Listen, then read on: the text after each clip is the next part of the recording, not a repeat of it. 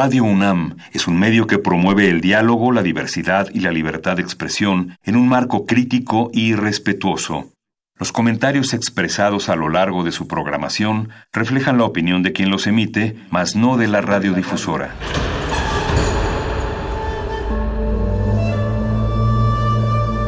Un templo para la apreciación del ser mediante el sonido. mediante el sonido para nosotros. El sol sale durante la noche. Nuestros gritos llevan la mesura del silencio. Y el descontento está lleno de baile y risas. A todo, incluso a nosotros, nos resistimos. La universidad Ustedes y nosotros somos Resistencia modulada.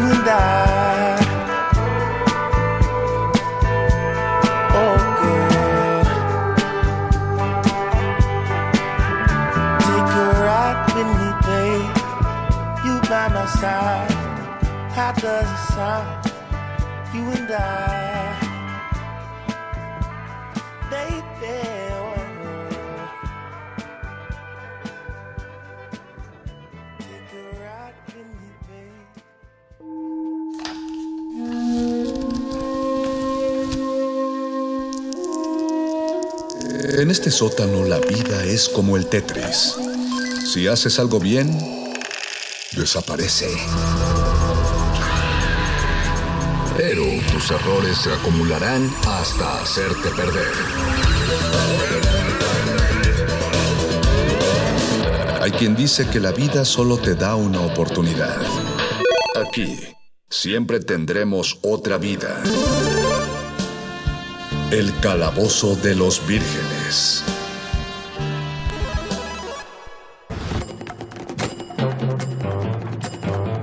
Mi accidente. Papá está sentado sobre mi brazo. Y después de que David mató a Goliat, el pueblo se reunió en un templo en donde no soplaba la fresca brisa. Y sus corazones estaban llenos de irritabilidad. Au. Y una vez más, Estoy aburrido. Envían a mi bufón. Hola, Rey David. ¿Cómo estás? No estoy diciendo que Jezabel sea facilota, pero antes de que se mudara a Sodoma, era ligeramente cusca. ¿Qué más tienes? Oye, espera un momento. Tengo algo que los cananeos eh, son tan torpes.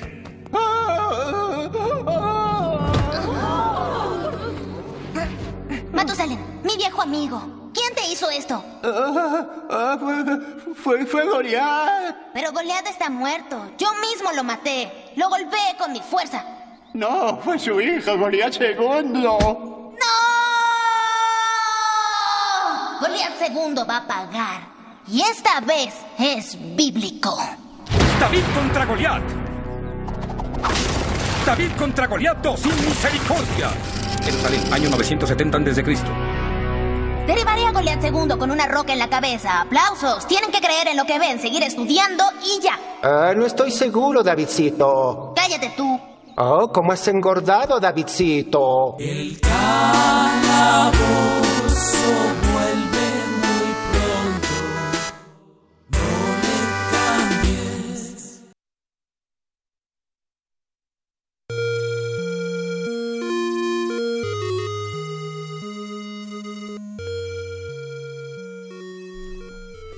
8 de la noche con 13 minutos y medio del martes 25 de febrero y ya empezó Resistencia Modulada y además empezó por el único programa que vale la pena escuchar los martes en Radio UNAM a esta hora es El Calabozo de los Vírgenes. Los saludamos desde la cabina del 96.1 de FM en Radio UNAM en las instalaciones de Adolfo Prieto 133 en la colonia del Valle. Los saluda el Ñoño Master, el Mago Conde y les presento el amplio quórum que tenemos esta noche. Está a la izquierda nuestro siempre querido explorador gráfico, el Gabo Pérez. Bienvenido, Gabo.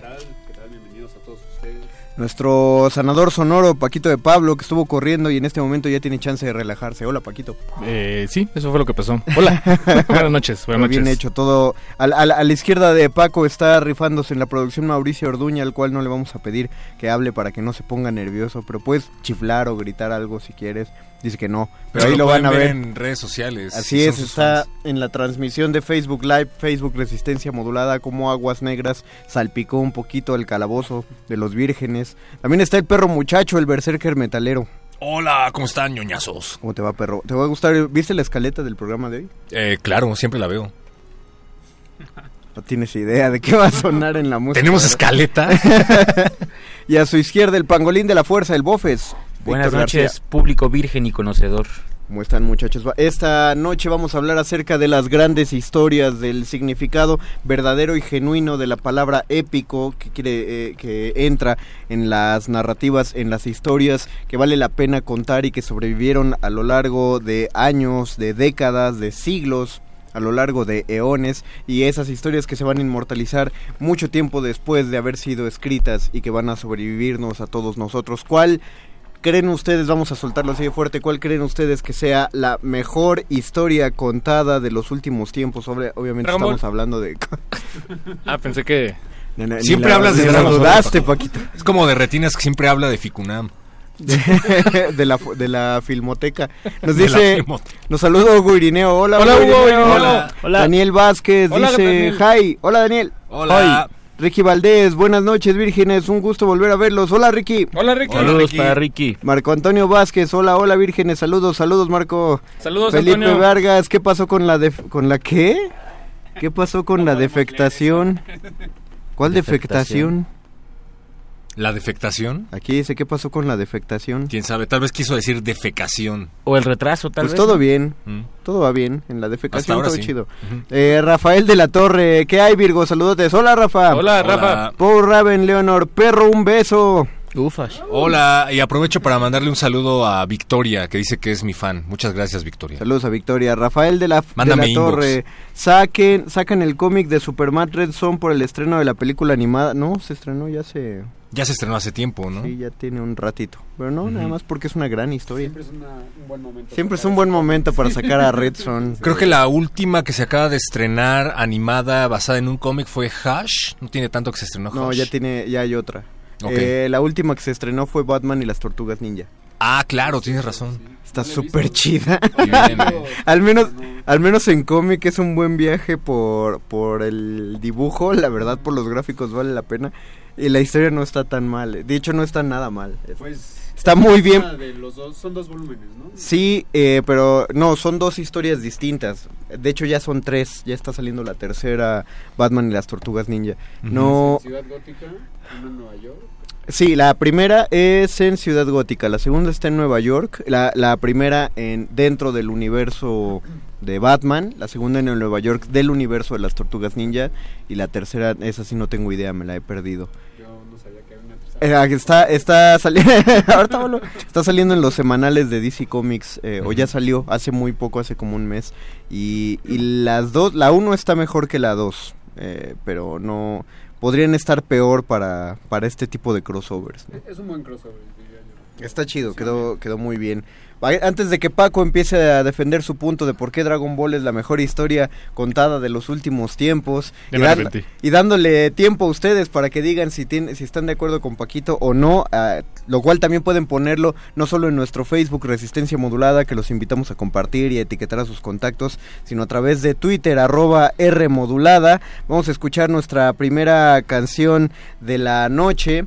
eh, el- ¿Qué? Ah, sí, le- es una... Es de Iron Maiden, perro muchacho. ¿Sabes de qué trata eh, Soul and Son, Son and Steel. Soul and Steel? Sí, pero les digo después del corte. ¿Pero sí sabes? Ahorita veo. Pues ¿Sí la sabes quiero escuchar primero, no lo ubico así de bote Ok, pronto. vamos a ah, escuchar. entonces no sabes. Soul and Steel de Iron Maiden. Esto es el Calabozo de los Vírgenes. Las mejores historias de la vida del mundo mundial van aquí.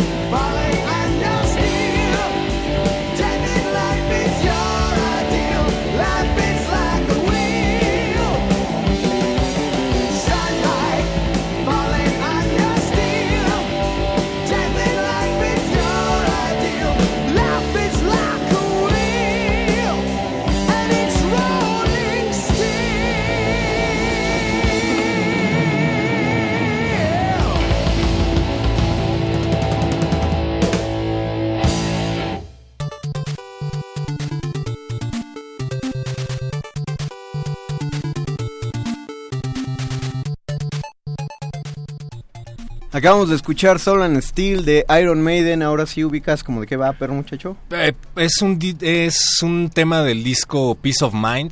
Tengo que decir que es uno de los temas más olvidables de Peace of Mind. Sí. Ah, pero tengo entendido que Steve Harris hablaba de un samurái que se hace harakiri, ¿no? Habla, es la historia de un samurái, es el, el samurái que cuenta la historia del libro de los cinco anillos. ¿No es nada que ver con Kurosawa? No. Oh. No. Pero el muchacho lo acaba de googlear yo lo vi. Está bien, está bien, pues se está informando y además está chido que lo que caiga en la voz del... Ay, hay una razón por la cual hay una, hay una PC en la cabina. Bueno, pero no podemos googlear aquí porque estamos eh, nos está est- estorbando la transmisión en vivo. Que por cierto, razón. agradecemos que nos vean. Saludos a todos. Eh, tenemos más comentarios. Dice Ramón Isaac Rojas González. Dune es la saga más épica de la ciencia ficción y El Señor de los Anillos lo es de la literatura fantástica. De hecho, hay quien dice que Dune fue el Star Wars original, ¿no? Y que Eh, a partir de Dune eh, George Lucas copió muchas cosas. Kind of. Hay una... Lo, lo acusan, bueno, acusan creo que no es la palabra, o sea, se estipula mucho que es el origen de muchas historias de ciencia ficción, de mucha...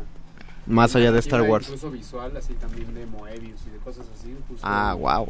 Como que, ajá, es como una raíz de todo eso. Bueno, que tiene raíces mucho más antiguas, ¿no? Pero el punto Sí, se entiende, se entiende el punto. Se Sí. entiende que es como la, la de la nueva épica. La nueva ¿no? épica, sí. Eh, Yo creí que era una leyenda urbana, pero no. Había un proyecto de hacer una película basada en Dune con el arte de H.R. Giger, dirigida por Alejandro Jodorowsky y probablemente musicalizada por Pink Floyd. Nunca se llevó a cabo porque los costos de producción que estaban proyectando eran enormes y querían hacer una... Pues, si alguien ha visto a Jodorowsky sabe de qué voy. Querían hacer una épica de cuatro o tres horas. Además, la- rarísima. la- los egos de Jodorowsky y Roger Waters no creo que hubieran funcionado bien en ningún producto. Y qué bueno, porque de, estas de esos cuatro puntos son como cada quien está en su trip y cada quien lo hubiera hecho muy bien. Pero diferente, desde su ¿no? Punto, Desde su punto. ajá. Excepto Jodorowsky. Excepto Jodorowsky, la verdad es que Giger lo hubiera hecho muy bien. Eso no lo googleé. Dice Felipe Vargas con los defectos posinicio de la transmisión. Ah, defectación. Hola. Ok. Ah, ya entendimos. Ah, ya, ya. Hanna Valadez, hola vírgenes, debería durar dos horas cuando hay muchos invitados, pero no son invitados, son... ¿Qué Bueno, me vas digo, Radio tu nos invitado? invita. De, Es el elenco de base, es el elenco de base. Lo que pasa es que casi nunca estamos juntos, ¿no? Pero sí deberían de ser dos horas. Deberíamos, hay que ya ya se está pugnando por un cambio de horario y probablemente ahí le ganemos tiempo al aire y nos podamos extender cuando menos media horita, pero Pero de retinas, ¿qué no va a ser? platicado. No, por eso de retina se va a ir a, a- a- a la hora de Hocus Pocus los Ah, sábados ya, ok. y ya nos van a dejar el chance aquí de transmitir más. Mejor. de Baez dice dice que aman a Luis Flores Romero, pero pues Luis Flores Romero no conduce este programa. No. Pero qué buena onda que Qué bueno que lo aman. Que lo ¿Y por qué lo Qué amas? Sí, cuéntanos. ¿por O qué sea, amas a me, intriga saber si te gusta físicamente, si te gusta su poesía o te gusta su voz. ¿O crees que él, es- que él era Luis? No, no, no, no manches, no, no me llevo así con nadie. Dulce Sol, pues yo sí estoy de acuerdo con Paco, a pesar de que lo épico puede ser muy subjetivo. Por cierto, genial canción a la de Iron Ah, bien, bien. Soy una persona de acuerdo Qué, contigo. qué- qué gusto. Eh, digo, eh, también me daría gusto encontrar a alguien que esté en desacuerdo conmigo. Es bienvenido. Yo, por supuesto. Eh, exactamente, por ejemplo. Pero, pero, pero bueno, no, gracias. Digo, Dragon Ball sin duda, creo que, vaya, no se trata de encontrar a, a la número uno por encima de todas las, las épicas. Como, es como decir el mejor baterista del mundo o el Pero- mejor pero- guitarrista del mundo. Pero, pero creo que, exactamente, se trata de encontrar las esferas del dragón, número uno. Y número dos, Dragon Ball creo que sí cumple con... Pues por lo menos con los requisitos que se enlistaron al inicio de este programa, ¿no? Creo- que creo- es que, que, que supere la, la prueba del tiempo, eh, que sea de alguna manera eh, universal, ¿no? Eh, ¿Crees, que, que- crees que una civilización descubra Dragon Ball como nosotros descubrimos la epopeya épica de Gilgamesh? Pero Wow. por supuesto que sí. Ok. Ojalá. Yo estoy, yo estoy, no estaba de acuerdo contigo, realmente no me había puesto ¿no? a dudarlo, pero eh, pensándolo bien tienes, tienes razón, o sea, Gracias. tiene, o sea, Dragon Ball desde su inicio tiene de todo. Tiene monstruos, tiene demonios, tiene dioses, tiene robots. Tiene un alien que llega a la Tierra y se vuelve superpoderoso y Pero si prácticamente eso te enteras. ¿Dónde hemos hasta visto una eso? hasta la segunda, tercera parte Tiene de la viajes épica. en el tiempo. Tiene- exacto. Está este, tan basado en- objetos mágicos. Perdón, está tan basado en Superman que hay unas, o sea, Akira Toriyama lo ha hecho abiertamente. Sí, sí, sí, claro. Y claro, hay escenas de Dragon Ball que están basadas directamente en el cómic de Superman. Esta escena en donde Goku está cargando a Raditz completamente, digo, Ah, a wow. Nappa completamente derrotado, es... Conde debe tenerlo más presente, es una parodia de una eh, portada de Superman. Y es la misma historia, yo hablando justamente de la epopeya épica de Gilgamesh, o, no yendo al, o no yéndonos más atrás, me pregunto cuántas veces hemos visto la misma historia, pero contada de otra manera y maquillada de otra manera, ¿no? Bueno, ya eso lo trabajó Campbell, ¿no? Con Suelo de las Mil Caras, eso también es algo que, que es parte de nuestra identidad humana, pero lo cierto es que aunque se parezca, ¿no? Que hay como refritos y refritos, es increíble cómo cambian todo. Perdóname que te interrumpa, Víctor. Estaría bueno que, eh, para quien no ubique el trabajo de don Jos- Joseph Campbell y, y- y el, libro del héroe de las mil caras, sería bueno que los pusieras en contexto. ¿Qué es esta teoría del héroe de las mil caras? Pues es justamente un análisis de la épica, justamente, de la épica y de la tradición eh, que la cultura ha, digamos, desenvuelto en torno a los héroes. Y lo que hace es justamente descubrir que hay como muchas cosas que los héroes tienen en común en la historia de la humanidad. Eh, tanto, eh, bueno, más bien hablando específicamente de la, de la creación literaria, ¿no? Que, que no, no por eso está alejada de la realidad, donde por ejemplo tenemos algunas fases del desarrollo del héroe, ¿no? El primero es el llamado. No, los héroes eh, sienten un llamado, que es eh, una manera en la que ellos se enteran que son ellos los elegidos, porque los héroes suelen ser elegidos. ¿El llamado a la aventura? El llamado a la aventura o el llamado a, a- a la heroicidad. En el Y- caso de Goku, cuando Bulma llega hasta su casa porque tiene la esfera del dragón. Exacto, y ese es el primer factor que desencadena una serie de sucesos que van a ir construyendo a este héroe, que además por definición el héroe pues es un representante digno de los valores de su comunidad, es una persona eh, a veces desconocida, pero que cumple digamos cabalmente con la moral de su tiempo y de su espacio. No, esto pues también Goku recordemos que no era una persona que considerásemos mala ni cuando era niña, ¿no? Tenía más bien una actitud eh, noble, solidaria y demás, porque es lo que representaba a su comunidad, ¿no? Eh, como muy, ¿cómo se llama cuando no sabes qué está pasando? Muy inocente. Ingenuo. Ingenua e inocente. Inocente. Por ejemplo, en el caso de Goku también, después del llamado, también descubre el poder del héroe, que es cuando el héroe puede saber exactamente que no es igual que todos, que es un, un requisito para ser héroe, y descubre, digamos, su superpoder, entre comillas, que puede ser desde algo realmente extraordinario o un conocimiento, un linaje, algo que lo distinga, ¿no? Del resto de todos los demás. Y eh, muchas veces este superpoder puede ser un arma. Puede ser un arma, puede ser un conocimiento, insisto, puede ser su sangre, puede ser... eh, y eh, va avanzando este camino del héroe hasta que tiene diferentes fases, ¿no? Como la confrontación consigo mismo y llega un punto en el que, por ejemplo, tiene que descender al inframundo. Eso también lo hace Goku porque Goku muere repetidas veces y, y está en el, en el inframundo, digamos, que además ahí sigue entrenando y se sigue formando. Y la Formandogro. característica del héroe, Formandogro. formandogro, la, la característica principal del héroe es que puede regresar de este mundo de la muerte, ¿no? Y es curioso porque cuando uno eh, refleja estos, este, eh, digamos, ah, también hay un momento de renegación del héroe, es decir, el héroe reniega de lo que es y quiere, se pregunta si realmente eh, es él el que debe hacer las cosas. Curiosamente, si vemos a los héroes grandes de la, de las, de la épica eh, histórica y de la época de la historia de la humanidad, vamos a ver que incluso los mitos crísticos funcionan igual. O sea, en este caso, eh, por ejemplo, personajes como Cristo, como eh, este señor, ¿cómo se llama? El, Superman. el- Superman y otros del tipo. Sí, claro, esos son, son exactamente Ni iguales. se como Santo Tomás. ¿no? Anakin. No, no, no, Anakin Skywalker, por supuesto. Anakin Skywalker es Cristo. Justamente es exactamente Aslan, ¿no? De, de Aslan de Bueno, Narnia. él, es- él es Cristo de cuatro patas. Sí, bueno, pero eso nunca lo dijo Luis como tal, pero bueno, uno Mm. tiene cierta no Eh, cierto bagaje libertad y de justamente, de pero no solo eso, por ejemplo, Aragorn del Señor de los Anillos, que es el rey, el rey de Gondor, Ah, claro. también va al mundo de los muertos y regresa de él con un ejército de muertos a su disposición. Es decir, lo, lo que hace Campbell es eh, trabajar un montón de, de mitos, de, de eh, cosmogonías, de cosmovisiones, para hacer un templete del héroe.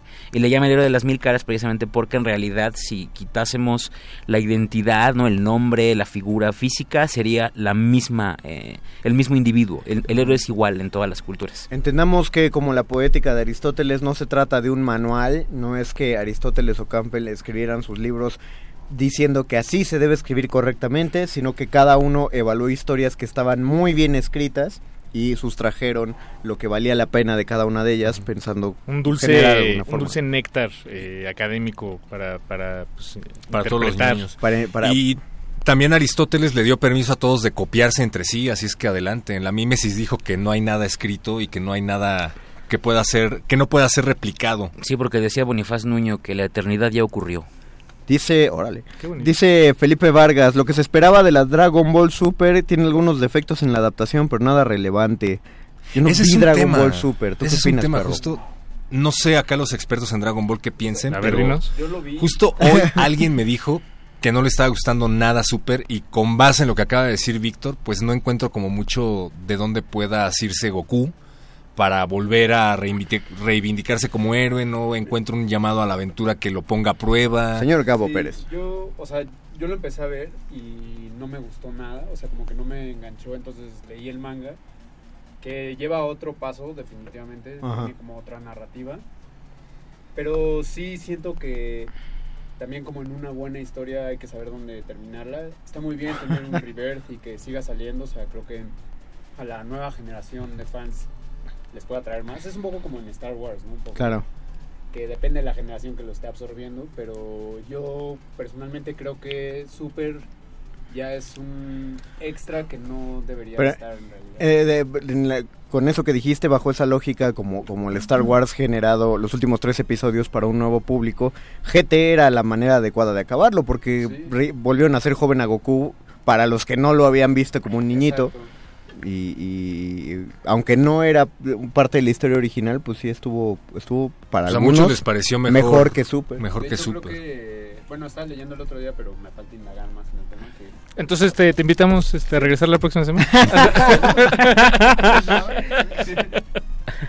no, que, que ya lo están haciendo canon. Bueno, ya Akira Ah, ya se considera canon. Ah, eso es chido. Ah, qué chido. Para que ya nadie diga no es canon. Dice Sí, es que también hay que tomar en cuenta que muchas veces las productoras hacen las cosas al revés. O sea, creo que la gente va a salir corriendo a comprar figuras si la historia es lo suficientemente buena, atractiva, si te deja picado. Que es lo que pasaba en los 90. Ahora, con el pretexto de querer vender figuras, hacen como algo escrito muy a bote pronto. El manga estaba siendo escrito casi a la par de la serie, ¿no? Y había muchas contradicciones. Pero bueno, querían vender Gokus con el pelo azul. Y lo están Y lo están logrando. eso es lo que más coraje me da. sí. Bueno, Dice- el señor Toriyama se lo ha ganado. ¿Qué? Cada dólar que tenga. Ah, bueno, sí. Cada dólar y que bueno, y mi tenga. respeto. Está bien. Ca- Cada, cada mil yenes que tenga se los ha ganado. Daniel Vázquez, la serie de la fundación de Isaac Asimov. Uf. Eh, claro, claro. Ah, como épica, como enlistando ya. sí, Elba Paniagua, eh, Zen, eh, su- supongo que se cortó. ¿Saben algo del poema de Gilgamesh? Ah, no. ¿Saben algo del, Gil- del poema de Gilgamesh? Si no existe información suficiente para comprobar la historia, ¿se puede considerar épico? Claro que sí. No, No, no entiendo la pregunta. Ajá, no ¿Podrías, entiendo eh, la ver? pregunta. Eh, Elba, Bueno. ¿podrías desarrollar? Se lo fusilaron en la Biblia, en la historia del diluvio, por si quieres saber. No, no, no, no lo fusilaron, como ya dijo Víctor. Ah, es claro, tienes toda la razón. Es el mismo, es el mismo Ajá. héroe. es Todo, todo es igual, todo es el mismo. Personaje de ficción dice Dead Note. Saludos. Pero ¿Qué ¿cuál de opinan los todos? expertos en- No, ¿Cuál de pues, todos obviamente. los personajes, sí. No, o sea, Ah, bueno, se llama la- el que comenta. El que comenta se llama Ah. personaje de ficción. Sí. Ah, ya entiendo. Él Ya, comenta, Pues, ajá. Yo diría que es una gran historia, pero no sé si... La mejor. realmente- Una épica. Ah, es que, claro, lo que pasa es que la, ep- para que sea épica, insisto, tiene que representar valores colectivos y tiene que ser una historia atemporal y ver, universal. Yo tengo una pregunta. Y, Échale. eh, por ejemplo, eh, Mario Bros, ¿no? Eh, o sea, el personaje y todo lo que le sucede en todos los videojuegos. Contaría, digamos, pues esta serie de historias como la épica de, de, pues, de los hermanos Bros. No, de los hermanos Mario, perdón. Sí. Yo, ¿sí? Sí. Sí, ¿Por ¿no? qué sí? Yo yo, creo pienso que sí, que digo, sí. porque además sí creo que va a trascender. O sea, eh, considerando los que, tiempos. que, vamos a ver, o sea, que la historia en el juego es, eh, digamos, eh, no es lo más importante, lo más importante es pasar los niveles y esto, ¿no? Pero sí Ujú. hay una secuencia de tramas, ¿no? Por ejemplo, que siempre se roban a la princesa y es el mismo infeliz, ¿no? Sí. Eh, este tipo de cosas. En el 2, ¿no? Más que nada de lo Por que eso se, no pegó. de lo que se trataría Ah. de lo que se trata más bien es de lo que Mario representa es decir Mario Exacto. de hecho nunca es favorecido como podríamos pensar por la princesa o sea Mario nunca se casa con la princesa pensándolo así y sin embargo siempre acude en su rescate porque pone de lado no sus propios intereses por los intereses de toda la colectividad los honguitos estos que no pueden vivir sin la princesa. Entonces eh, por esa razón y porque justamente eh, de- desfasa sus valores por los de una colectividad diríamos que es épica y yo creo que sí es atemporal porque Mario Bros sigue haciendo lo mismo en cada videojuego, no importa la versión que salga, y la gente lo sigue aceptando y asumiendo tal cual. Y además, eh, recordemos que tiene una saga de personajes, tiene una- un montón de personajes que están bien reconocidos, que representan cada uno diferentes aspectos, digamos, de la... ¿no? E e incluso ha generado... eh, eh, otro tipo de productos, ¿no? no solamente el videojuego. Entonces yo creo que, que algo hay ahí de eso en esa historia que pudiera parecer muy básica, ¿no? En el sentido de que es muy lineal y es sencilla de explicar, pero creo que sí tiene ese, ese detalle de que eh, pensemos que este pobre Mario se la pasa por, por montones de mundos, muriendo y siendo aplastado por cuanta cosa se le atraviese, todo con tal de rescatar a una princesa que que además eh, ni siquiera lo Que lo frenzonea. que, que lo frenzonea todos los juegos, ¿no? O sea, fu- fu- fuera de ese comentario, eh, mi querido perro, eh, lo cierto es que sí, que, que además él siempre, por ejemplo, ven que rescata honguitos, ¿no? En alguna de las versiones y que tiene que hacer como cosas extra más allá de su capacidad. Sí, claro. Y que además va adquiriendo armas, por ejemplo, va adquiriendo eh, ítems, El, habilidades. trajecito tanuki. Es decir, todo eso que va adquiriendo y que va ocupando en favor de cumplir su misión, por supuesto que lo colocaría en, por ejemplo, creo que es algo que Death Note no sé si tenga, pero que sí tiene Mario Bros. Sí, sí, sí lo tiene Mario Bros. Yo tampoco estoy seguro de, de que el guante le quepa a Death Note. Pero, por ejemplo, ahí ya O sea, es- tenemos dos ejemplos de, de, de épicas, este, pues ambos japoneses, ¿no? Dragon Ball y, y- y Super Mario, bueno, es y que los Mario Bros. Japón tiene clarísima la épica. ¿eh? O sea, sí, Japón sí. la tiene súper bien trabajada porque todas sus. O sea, fíjense, incluso. Toda su cultura es su épica. cultura ti- tiende a la, a epopeya. Eh, Miyazaki, por ejemplo, también creó, o sea, epopeyas micro, pues, porque son micro, pero con sus personajes de casi todas sus películas, incluido por Corroso, por Tiene- tienen una lógica muy particular. Logran demostrar muy bien los valores de sus personajes, ¿no? Exacto. Como que siempre es muy claro la intención de la historia que están contando. Y, y son atemporales. Yo, yo, uno puede ver por Corroso ahorita y no, no, no se sorprende, no le parece. Uno puede ver Nausicaa en el Valle del Viento y lo mismo. Sí. O sea, Sí, ese sí. tipo de cosas que son- no sé si, la verdad, no sé si Dead Note en 10 años pu- pueda tener el mismo Yo estaba pensando peso. más como en esa línea de la temporalidad que puede tener Death Note. O sea, es una gran historia que sí, si la consumes en un futuro, probablemente sea la historia se logra mantener, mantenga. pero sí se volvería medio atemporal, ¿no? O sea, en Y- un futuro más avanzado tecnológicamente Y, igual... y creo que juega otro, digamos, está jugando otro en otro tablero, ¿no? No está pretendiendo ser una épica. No, creo no que pretende. eh, ref- eh, más bien está interesada en otras, en explorar otras. A mí lo que cuestiones. me llama mucho la atención de Death Note y por la que se convirtió en uno de mis animes favoritos es porque a diferencia del héroe, en- del, del tradicional héroe que vemos en las sagas, eh, Kira es un antihéroe. En, gradualmente se va convirtiendo en un villano. Al principio como que te identificas con él, pero gradualmente te va lo vas odiando. Como AMLO. Al grado de que te identificas como AMLO. Chairos arrepentidos. Y al rato te identificas más con el antagonista. Todo el mundo ama a L en Death Note, ¿no? En esas, en esos memes de convenciones de gente que nadie odia, en donde está Kenny Reeves, debería estar L. Pero L en realidad aparece como el antagonista del protagonista, ¿no? Pero eso pasa muy seguido en el anime, ¿no? Creo, me acuerdo, regreso al ejemplo de este mm, Cry Devilman Cry Baby. Cry Baby. Empieza, o sea, empieza a tomar un giro como muy extraño. Eh, Tokyo Babylon también, no sabes quiénes son los los dragones buenos, quiénes son los dragones malos. En pri- al principio te parece que te queda claro, pero luego todas esas líneas se desdibujan muy Sí, fuerte. es- Y eso es muy interesante, porque además él cree que es un héroe. Él cree que le está haciendo un gran bien a la sociedad, ani- aniquilando a, a gente que, que fue que está convicta, a asesinos, sin darse cuenta de que él mismo se está convirtiendo en Sí, sí, igual. ¿A quién, ha visto, quién no ha visto Death Note? Yo. Pero, también hay que, hay que observar que la, la nueva... Tenemos que esperar unos 100 años, no lo digo de broma, para ver cómo se configuró la épica del siglo XXI, porque hay que entender Sí. que ha ido cambiando conforme pasa el tiempo. Por ejemplo, les puedo asegurar que un héroe épico es Batman. Por Y sin sí. embargo, si comparamos a Batman con Ulises, hay cosas que no cuadrarían. Ajá. Sin embargo, nadie va a cuestionar que Batman es un héroe épico. Saludos a mi maestro Aurelio González, que, que fue el que lo dijo. Y además, no solo eso, pensemos, por ejemplo, en el tipo de héroe que es Harry Potter. Es un héroe no fuerte, no tiene ninguna gracia el pobre, más que estar en el lugar adecuado, en el momento adecuado, y eso a veces. Ni siquiera estamos seguros de que él era el elegido. Ni siquiera sabemos si era el elegido, porque pudo ser Neville Longbottom, que de hecho tiene muchas más eh, habilidades mágicas que, que el mismo Harry Potter, que en realidad no hubiera llegado donde llegó si no fuera por sus dos amigos. Eh, Eso, lo que quiero decir es que eh, Harry Potter lo que es es una un, un personaje buleado, un personaje eh, rechazado por ser mestizo, es decir, se convierte en una especie de, de antihéroe, no porque no sea heroico, sino porque es justamente lo opuesto al héroe en la posición del héroe. Pero esto tiene que obedecer necesariamente a que los valores de la sociedad cambiaron para Claro. el siglo XXI, y entonces eh, la épica responde a esos cambios sociales. Entonces, eh, yo más bien pensaba en otras cosas en el caso de Death Note, pero sí creo que han cambiado y habrá que esperar a ver cómo se define la épica del siglo XXI en el año 2100. A ver qué, qué estamos entendiendo por épica entonces. Quizá entonces ya Gilgamesh ni siquiera se recuerde, ¿no? Puede ser. Para eh, nada más como un dato adicional, una adenda a este bloque, si quieren aventarse una, una película de esas hechas por fans muy buena, es de 28 minutos, realmente es una saga de cuatro videos, pero está en YouTube compilada completa, eh, casi 28 minutos y medio. Busquen, ahorita que Víctor hablaba de Mario...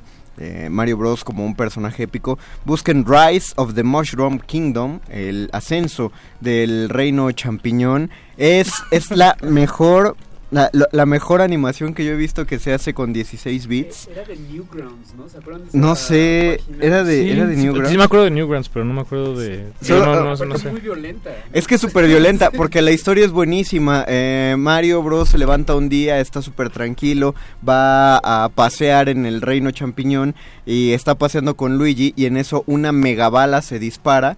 La bala va a golpear a Luigi, Mario quita a Luigi y la bala golpea a Mario y lo mata. Ok. Y entonces todo el reino champiñón hace un funeral para Mario y se enojan todos y van a atacar el reino de los Cupas. Pero cada quien se va como a diferentes quests. está y se meten todos los tres primeros juegos de Mario. Está, está buenísima la película, es muy violenta además. No tiene una sola palabra eh, y toda es con pues musicalizada. Eh, pero vean, ahorita que acabe el Calabozo de los Vírgenes, dense Bien. por 28 minutitos Rise of the Mushroom Kingdom. Antes de empezar a leer, de regresar con más comentarios, vamos a hacer otra pausa musical. No va a sonar toda, es un poco larga, pero es una versión en metal del tema principal del Señor de los Anillos. Esto es el Calabozo de los Vírgenes. Todo lo, las mejores historias van acá.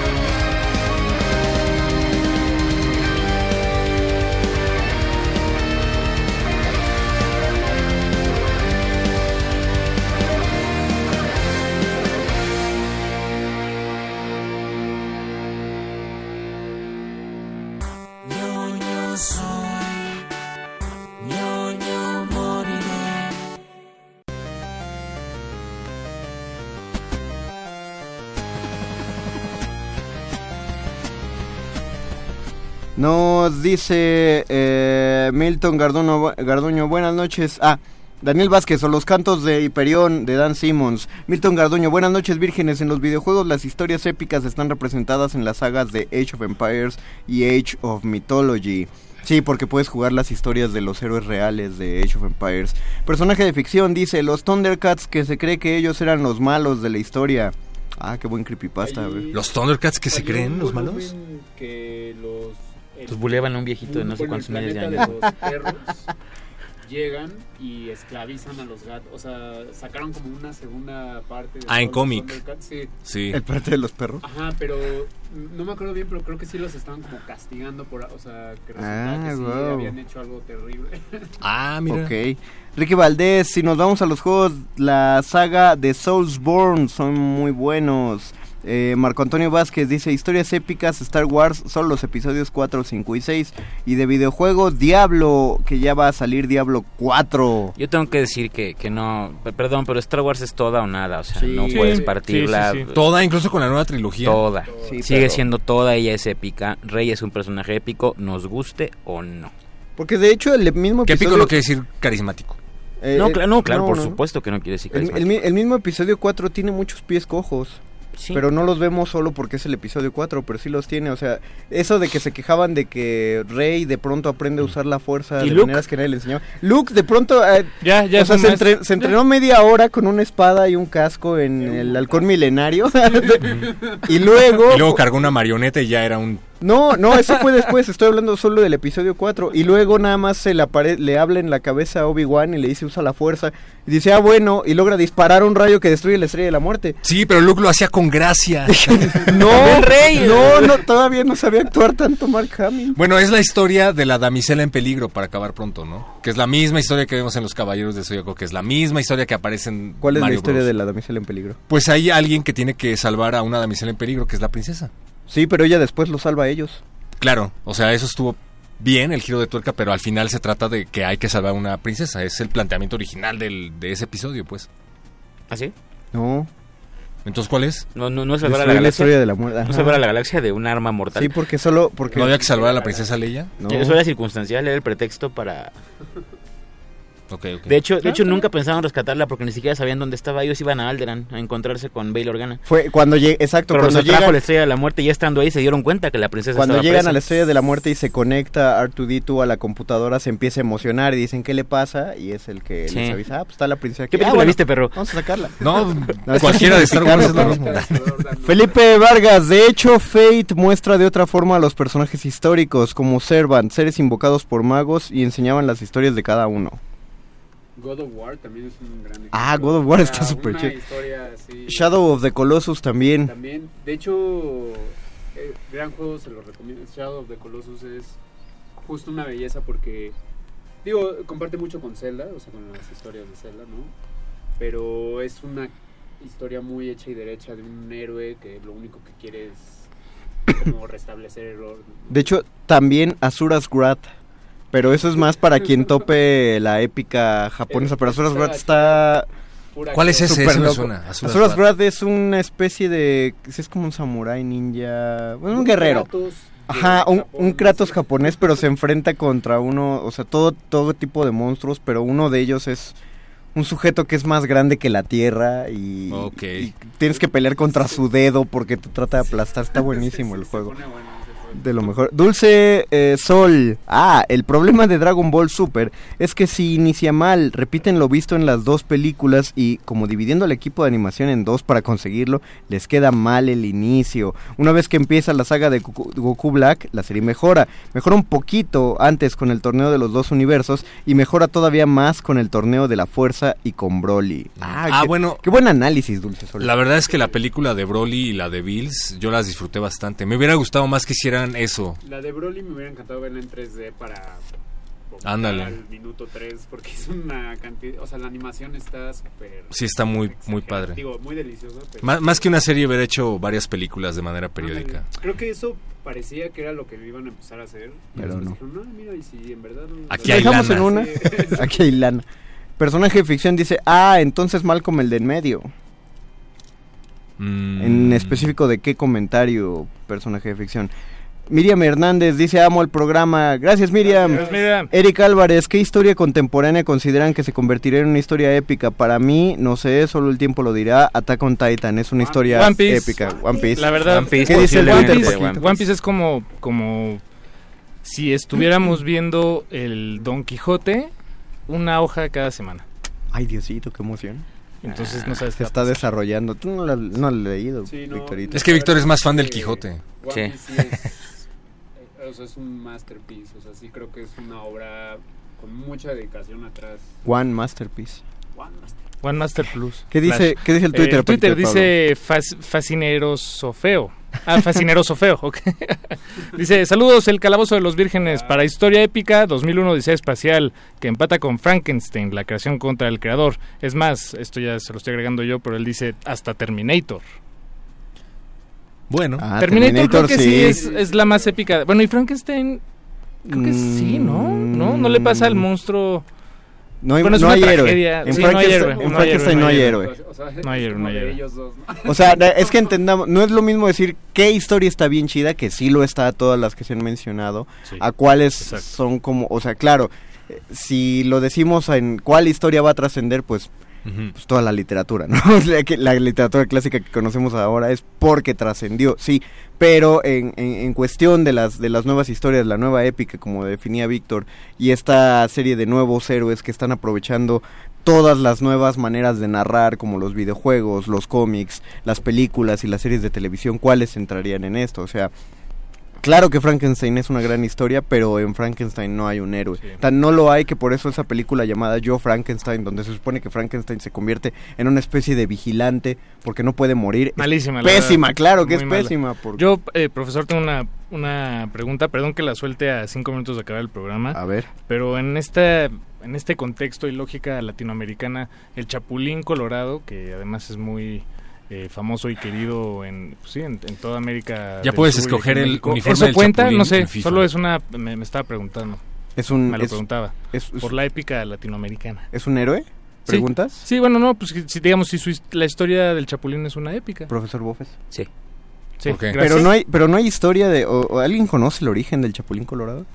Mm, No, pero es que vamos a ver eh, que sea que sea héroe. eh, para ser héroe no necesita una historia detrás.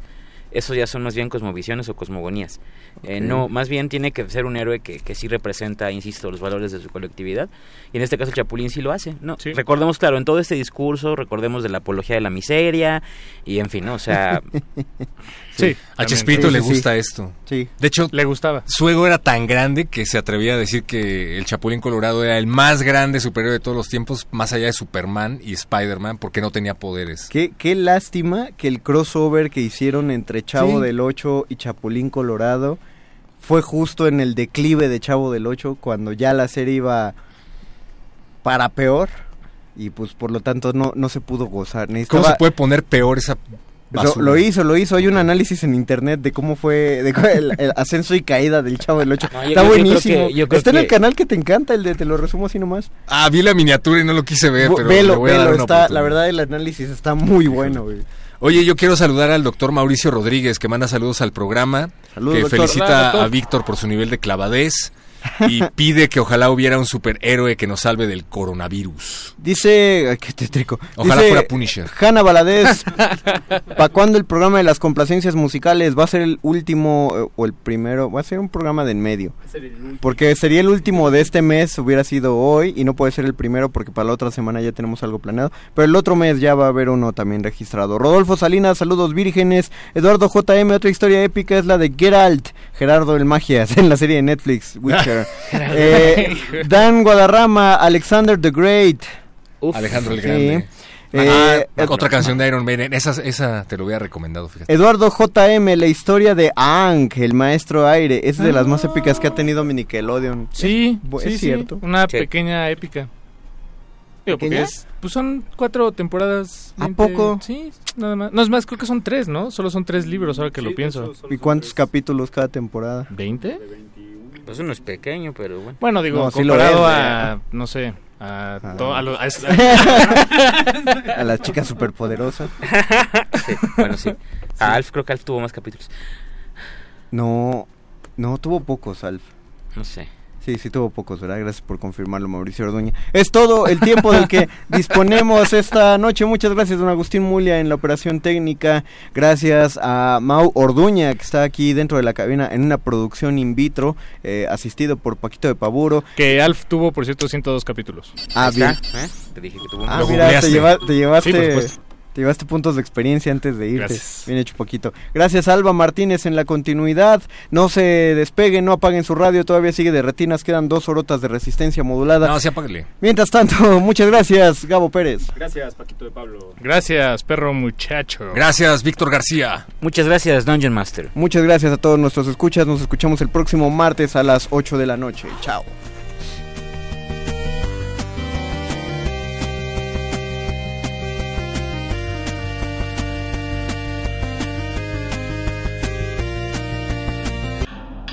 Nadie termina un juego siendo la misma persona que solía ser.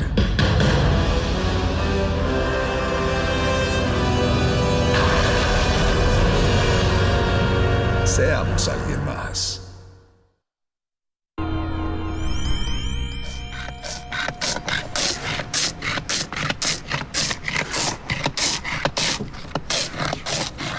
Uno 96.1 de FM. Comenta en vivo nuestra programación. Facebook Radio UNAM. Twitter arroba Radio UNAM. X E U N.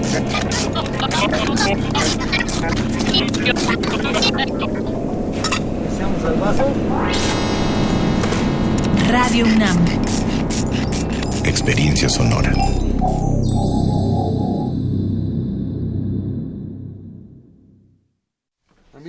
Toma uno.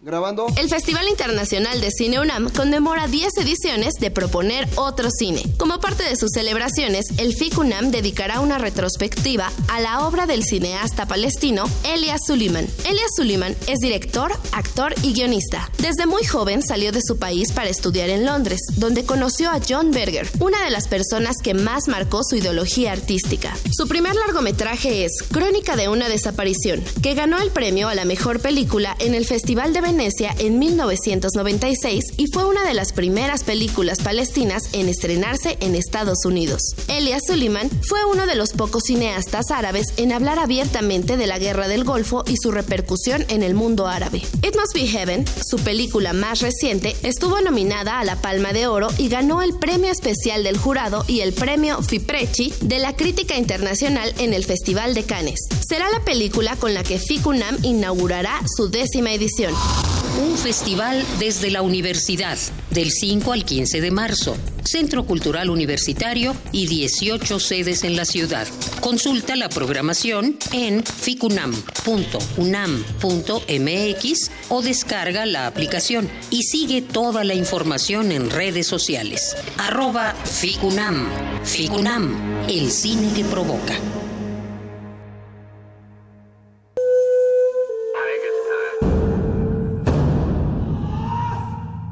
Solo hay dos momentos excelentes para ver una película. El primero fue hace 20 años, en su estreno. El segundo gran momento es hoy. De retinas.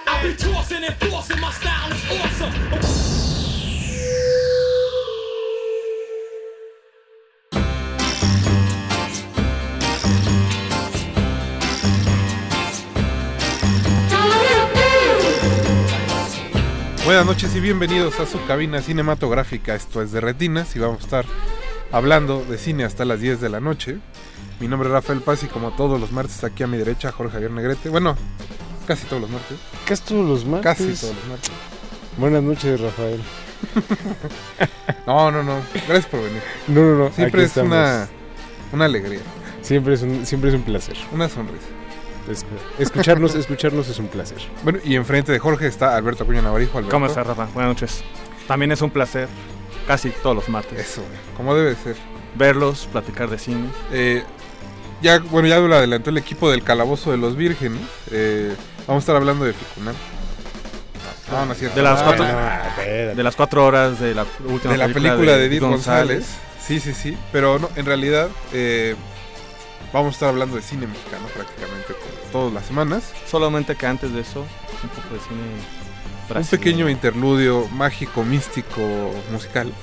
Con- Creo que en este caso sí queda. Con ritmo de, de samba. Sí, porque la semana pasada pues falleció eh, una de las grandes figuras del cine de género eh, latinoamericano. Tuvimos la fortuna de que hace unos años, como seis.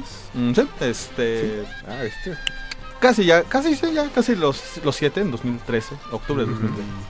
Pues visitó este nuestro país, estuvo en Cineteca, estamos hablando de José Mojica Marins, que seguramente, si es que lo han escuchado, lo ubican con el nombre de Cedo Caixao, o si tenían dinero en los 90 para comprar los VHS gringos, eh, Coffin Joe. Exacto. y pues Navarijo, eh, tú además de verlo en Cineteca, lo tuviste oportunidad de, de, pues, de compartir ahora sí que Butaca. mu- municipio con él y butaca en, Así que en el compartir Feratum. pue- eh, Pueblo Mágico. Exacto. Fuimos a comprar ahí las, las esferas. Pues cuéntanos de, de ese día. Pues ¿cómo te la bueno, habrá que decir que dentro de las siete ediciones, por, porque al parecer ya quedaron en siete ediciones de Feratum, este festival de cine fantástico que se realiza o realizaba, no sé muy bien, eh, el- el estatus actual, ahí en, en el pueblo mágico de Michoacán. Eh, bueno, pues en su segunda edición, eh, pues dieron la noticia bomba, ahora sí que borraron al, resto de los festivales eh, de género, pues al, al anunciar que tendrían la presencia de José Mojica Marins para presentar pues una pequeña retrospectiva, además de una masterclass, y además que bueno, pues recogiera ahí como un reconocimiento, ¿no? Y pues casi eh, unos días después, eh, pues esta conexión eh, se da en Cineteca Nacional, donde también dio una masterclass, y pues la trilogía de Cedo Caixao, ¿no? Y lo interesante del caso, ah, bueno, y también habrá que decir que pues para los cinéfagos más, más clavados, pues hubo una venta de DVDs y de parafernalia vendida por él mismo. De hecho, la semana pasada, pues creo que todos sacamos nuestras fotos eh, al respecto. Las Muchos recuerdos en Facebook, sí, sí, sí. Y este, pues, así que mismo Jorge Grajales, este, mismo Eric Ortiz, varios compartimos nuestras fotos. Eh, y qué poco han cambiado, ¿eh? Déjeme decirlo. Porque Sí, las no- han nos- pasado los años. nos- conservamos, ¿verdad? Se conservan bastante bien. Sí, la verdad, creo que por eso los- la subimos. No tanto para presumir que estuvimos con Mojica Marín, sino Sino para, decir, presumir. Oye, qué bien se conservan estos. Sí. Es porque ven cine de género. Exacto, esa es la clave. Sí, sí, sí. Y, pero lo interesante del caso, más allá de que nos veramos este, bastante bien y, y conservados, eh, pues es ver a una persona, en ese caso, pues estaba a punto de cumplir los 80 años. Todavía bastante lúcido. Bastante sí, sí, lúcido. Y de hecho, exigiendo, pidiendo, este, pues preguntas más, eh, pues, eh, retadoras para él. No quería la- las de cajón de ¿por qué te gusta el cine de terror? Eh, ¿Te gusta el santo? Sino algo que pues fuera Ya más demandante. Teotihuacán, ¿no? que al parecer es como... Ya fuiste a comer el carnitas. en- de todos los festivales de cine. de- Ya fuiste a comer carnitas este, aquí en el mercado Oye, de pero de quien no vi la foto y que también se conserva igual, a pesar de los años, fue José Luis Ortega Torres. Que fue el, el host de esa noche en Cineteca de, de José. Yo vi una foto por ahí donde están con todos los cinéfagos. Con Marco González y este Rodrigo Vidal. Saludos. Saludos también. Y que también están muy bien conservados. Oye, el cine de género está clave. Y de la justo por eso tenemos a José Luis Ortega Torres, editor de Cinefagia, y que colabora en, de- en- en diversos espacios radiofónicos en la línea. José Luis, buenas noches. ¿Qué tal? ¿Cómo estás, Rafa? Muy buenas noches. Debemos decir que ese día estabas bastante, bastante elegante.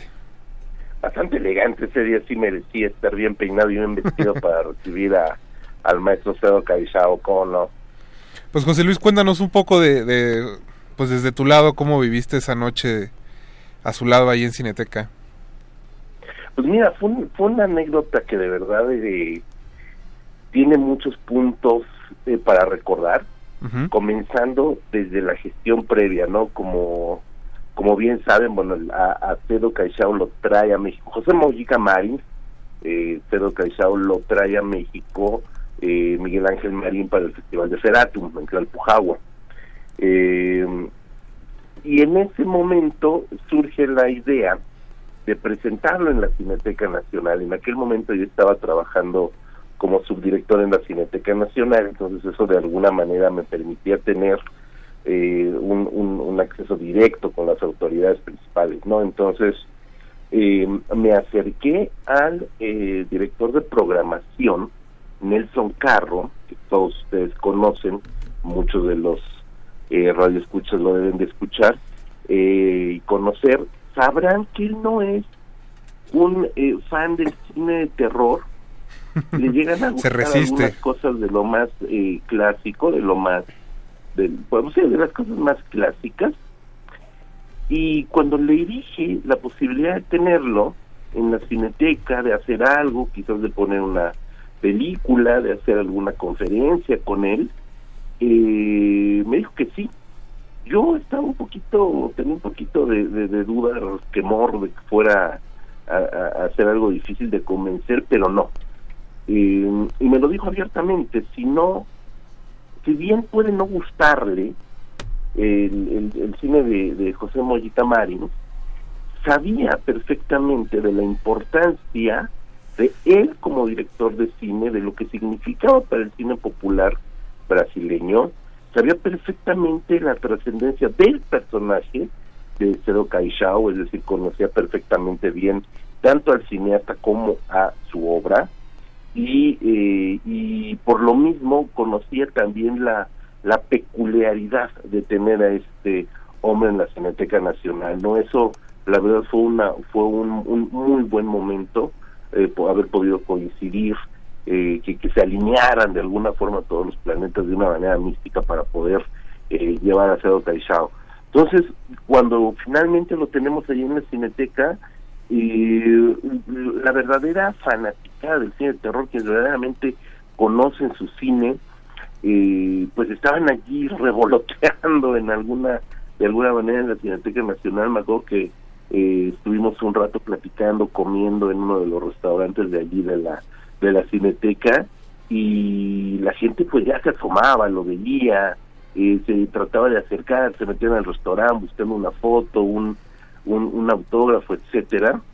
Eh, y la idea fue grabar también una entrevista para un programa de televisión que eh, te- tuvimos en aquel momento eh, que era eh, para cinema, un programa de televisión que tuvimos donde abordamos distintos subgéneros del cine de terror y evidentemente para nosotros era importantísimo tener una entrevista con Cero Caixao. De allí surge esta foto que recuerda a Alberto, que es una foto donde estamos en la en, en este espacio, en esta terraza de la de la cineteca donde está la, la las salas 7, 8, 9 y 10 de la cineteca donde está la nevería, ahí nos habilitaron para hacer esta entrevista. Estaba por supuesto Marco, Rodrigo, eh, Octavio Serra, que aparte éramos quienes hicimos el libro de mostrología, eh, estaba también eh, Miguel Marín, había gente del festival, Feratum, y fue una, una sinergia muy padre, ¿no? Y efectivamente, algo que, que procuramos hacer en esta entrevista era no caer en el lugar común si había comido o no carlita en Tlalpujagua, que por cierto yo no las he comido. ni O se llevó sus esferas a. Brasil. No, depende. ¿Mandé? Depende si le gustaban más las carnitas o las esferas. Sí, sí, también al- hubieran sacado esferitos conmemorativas de hubiera sido la, la onda. este, entonces fue una entrevista que fluyó bastante bien. Fue una entrevista donde tratamos justamente de penetrar un poquito más a, a- a- a su ideología, lo que pensaba del cine, lo que pensaba, eh, no de si te gusta el cine de terror, porque hay gente que le gusta, ¿no?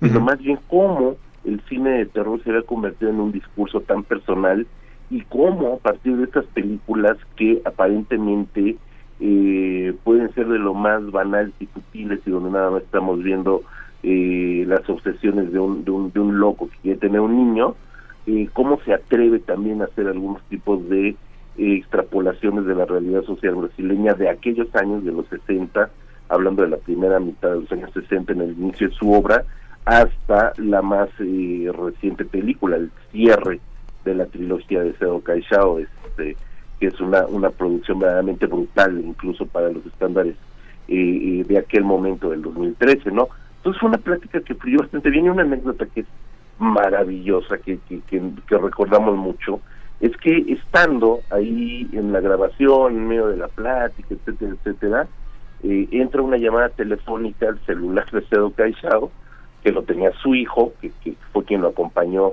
eh, tanto en Michoacán como aquí en la Ciudad de México, uno de sus hijos, eh, y de repente, pues, este, en, en un break le pasa el teléfono, eh, creo, de hecho creo que interrumpió la grabación para pasarle el teléfono, eh, escuchamos que Cedo Caixao se alegra, empieza a platicar brevemente con el interlocutor, etcétera, etcétera, y jijiji, bla, bla, bla, y cuando cuelga nos dice, ah, lo siento, era el hijo del santo.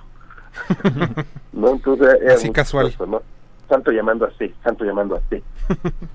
¿no? Y, y, y- y bueno, esto tiene una razón de ser, porque justo en aquella edición de, del Festival Ceratum, eh, eh, otro de los invitados al festival fue el Hijo del Santo, entonces ahí se conocieron y evidentemente pues, se habló de la cinematografía del, del, del, del Santo, de- ahora sí que del Santo Padre, ¿no? Y de alguna manera, bueno, se tendieron unos puentes muy muy importantes entre dos de los grandes iconos del cine fantástico de Latinoamérica, ¿no? Por un lado Caixao y por el otro, pues, el mismísimo Enmascado de Plata, ¿no? La charla eh, eh, fluyó de manera espectacular después, este, eh, tuve el, el gran honor, verdaderamente el honor de ser el maestro de ceremonias del el interlocutor, de alguna manera, y ayudado por la por una, una traductora eh, y, ser ahí el conductor de esta de esta masterclass que dio eh, Caixao en la Cineteca Nacional, que debo de decirlo está por el nivel del personaje, por la trascendencia eh, del cineasta, de la obra, de lo que significa para el cine popular brasileño, para el cine de terror universal, no solamente de Brasil, eh, pues fue un momento histórico, ¿no? Quizás los más eh, puristas del cine, los que denostan el cine fantástico y, y más en específico el cine de terror, eh, yo creo que no alcanzan a comprender que haber tenido ahí este este cineasta, este personaje, es eh, de la magnitud de haber tenido eh, a Glaube Rocha, por llamarlo de alguna manera, ¿no? Haciendo esta extrapolación del cine brasileño, que debo decir, Glaube Rocha, uno de los pilares del cinema nuevo brasileño, era un defensor a ultranza del cine de Mojica Marins, un admirador del cine de Mojica Marins, y este y que en ese sentido él es piedra angular para la renovación del cine del Brasil. José Luis, eh, antes de que nos despidamos, pues ¿qué, qué película le recomendarías a los radioescuchas? Sobre todo porque pensando en que la carrera de, de José Mojica, pues en realidad cubrió de todo, ¿no? Había cine de terror, había thrillers, incluso estas, eh, ¿cómo le dicen? Pornochanchadas, Pornochanchadas. son las sexicomedias brasileñas. Sí, Entonces hay bastante de dónde elegir. Entonces, Westerns también. Entonces, ¿qué le dirías Tuvo a los western, radioescuchas? ¿Por dónde pueden empezar? Incluso tuvo películas de cine abiertamente pornográfico, hay que decirlo también, ¿no? Su, eh, una etapa de su de su carrera. Nunca fue un cineasta que viviera realmente bien de hacer cine, nunca fue un cineasta que tuviera fortuna con su cine, ¿no? Eso también es este algo pues eh, de, de- de alguna manera triste, ¿no? Entonces eh, tuvo que verse en la necesidad de filmar eh, pornochanchadas y pornografía hardcore, ¿no? Para poder seguir en el, en el mundo del cine, ¿no? Yo me quedaría, digo, su obra es maravillosa, evidentemente el díptico que, de, que, forman sus dos primeras películas, sus, sus óperas primas, eh, que es en realidad un- un- una, una sola anécdota que extiende hacia una trilogía. Las primeras dos, A medianoche elevaré su alma, A medianoche me llevaré su alma, una película de 1964 que como toda ópera prima de un autor cinematográfico sienta las bases de su universo. Eh, en el 67, esta noche encarnaré en tu cadáver, esta noche encarnaré en no tengo cadáver del 67, donde da continuación a las aventuras de Cedo Caixao buscando eh, concebir el niño el niño perfecto, una especie de anticristo. Más que un anticristo, siempre se ha hablado de Cedo Caixao como un este como como el superhombre nietzscheano, ¿sabes? Creo que va más por allí. Por supuesto, el cierre tardío eh, Bastante tardío, de hecho. hablando Internación del Demonio del 2008, una película que viene pues prácticamente 40 años después y que lo hace de un o más medio siglo después y lo hace de una manera espectacular con un Cedo Caixao pues ya sesentón siendo el mismo Cedo Caixao que sale de la cárcel para continuar con sus tropelías buscando a la mujer perfecta para encarnar el hijo perfecto. Encarnación del demonio afortunadamente se pudo ver también en, en pantalla grande y es una cosa espectacular. Y en medio de esas pues películas este donde como Exorcismo Negro eh, películas como El Ritual de los Satánicos El extraño mundo de Seo Caixao que es una película verdaderamente loca donde José Mojica Marins aparece a cuadro intentando separarse de esta personalidad que es Seo Caixao diciendo pues Seo Caixao no existe y después aparece y, lo agrede y hay una lucha entre el hombre y el alter ego verdaderamente demencial y una película eh, que, que, que no es no no tiene eh, nada que ver aparentemente con el personaje de Cedo Caixao, de este enterrador, que es Finis Hominis. Finis Hominis es una película prácticamente crística, donde Finis Hominis, ese es el nombre del personaje que interpreta José Mojica Marins, es una suerte de profeta que, que de repente aparece, comienza a obrar milagros, comienza a, hacer una serie de situaciones bastante, bastante extraordinarias. De alguna manera yo hago un puente entre Finis Hominis y esta película mexicana Wandaranapu, eh, donde nos habla un poco de esta de esta distinta cosmogonía eh, religiosa del, del, del pueblo, pues, de la gente común, de la gente de a pie con la necesidad de creer en algo, ¿no? Finis Hominis es una película que no es sobre el personaje de Caixao y que es verdaderamente delirante, nos habla también de esa grandeza autoral de, de, de José Mochica Marins, más allá del personaje que lo llevó a, la trascendencia. Perfecto, pues ahí está la recomendación de José Luis Ortega Torres. José Luis, muchas gracias por habernos contestado la llamada y ojalá te des una vuelta pronto acá a la cabina. Por supuesto que sí, me encanta la idea, nos veremos muy pronto. Abrazo, Abrazo. a todos por allá, los, los estimo, grandes amigos todos. Abrazo, Abrazo. José Luis. Nosotros vamos a escuchar un poco de música, justo como un último homenaje a José Mojica Marins. Busquen las películas. Busca Están- también, eh, hay varios documentales. Este, el más famoso posiblemente es, eh, se llama Maldito, Ah. que es pues, ju- justo el biógrafo oficial y el que descubrió o redescubrió el cine de Monica Marins, pues hizo un documental llamado Maldito. Eh, por ahí se puede conseguir fácilmente en internet. En su momento se transmitió, fue de las cosas que se transmitió en Canal 11.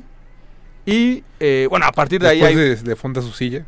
Y- hay con este Luis Gómez Exacto, y, es- y- es- y es Karin Agui. Hombre conocedor. Pero, este, no, y además dirigió por Alonso Ruiz Palacios. Ah, no, bueno. Ah, mira. Pero, este, pero bueno, además de, además de Maldito, pues hay varios documentales, incluyendo el que editó eh, Mundo Macabro, que también fue uno de los iniciadores de este redescubrimiento eh, ya en, en los, eh, pues en los años 90 del, cine de Mojica Marins, eh, se llama Las pesadillas de eh, Sedo o bueno, de Coffin Joe, hablando que es eh, la parte anglosajona. Eh, y bueno, también hablando obviamente de Demonios y Maravillas, que es la autobiografía de Mojica Marins ahí en los años 80. Entonces Perfecto. hay como varias maneras de acercarse a- al, al cine de este cineasta eh, brasileño que pues como mencionamos al principio pues falleció el año el, la semana pasada El a los 19 83 de febrero. Me estaba acordando que yo compré Encarnación del Demonio, así sin saber, en un puesto en, en Indios Verdes, Ah. que la portada me llamó la atención. Y vaya sorpresa, la verdad. Vaya, vaya sorpresa. O sea, fue buen cierre. Fue Sí, buen sí, cierre. sí.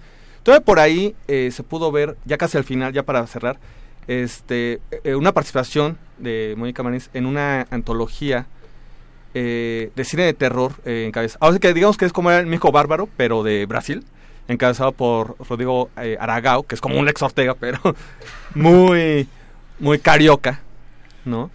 Entonces, pues digamos que era lo interesante de esta antología, pues era de que era finalmente el último trabajo, ya en retrospectiva, pues de José Mojica Marins. Entonces, pues hay manera de, ver todo ese- su cine, de conocerlo a partir de los documentales, de leerlo también, de leer su, eh, pues las reseñas, los, este, las biografías. Entonces, pues los invitamos a que conozcan si no es que estuvieron en Cineteca o en Tlalpujahua.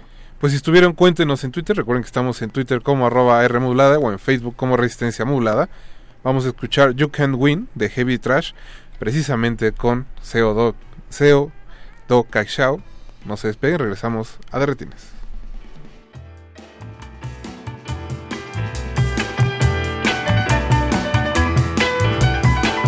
De Retinas.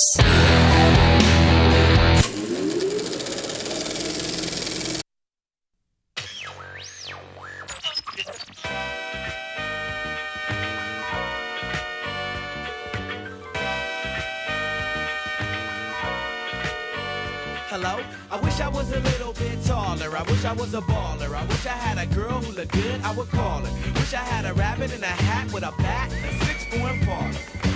I wish I was like six foot nine so I can get with Leoshi cause she don't know me, but yo, she's really fine. You know, I see her all the time everywhere I go, and even in my dreams, I can scheme a way to make her mine. Cause I know she's living fat. Her boyfriend's tall and he plays ball, so how am I gonna compete with that? Cause when it comes to playing basketball, I'm always last to be picked, and in some cases never picked at all. So I just lean up on the wall or sit up in the bleachers with the rest of the girls who came to watch they man ball. Dag y'all, I never understood black why the jocks get the fly girls and me I get the hood rats. I tell them scat, skittles, kabobble. Got hit with a bottle and sit in a hospital for talking that mess. I confess it's a shame when you living in a city that's the size of a box and nobody knows your name. Glad I came to my senses, like quick, quick, got sick, sick to my stomach, overcome it by thoughts of me and her together, right? So when I asked her out, she said I wasn't a type. I wish I was a little bit taller. I wish I was a baller. I wish I had a girl who looked good, I would call her. Wish I had a rabbit in a hat with a bat and a six form parlor. I wish I was a little. I wish I was a baller. I wish I had a girl with a good, I would call her. Wish I had a rabbit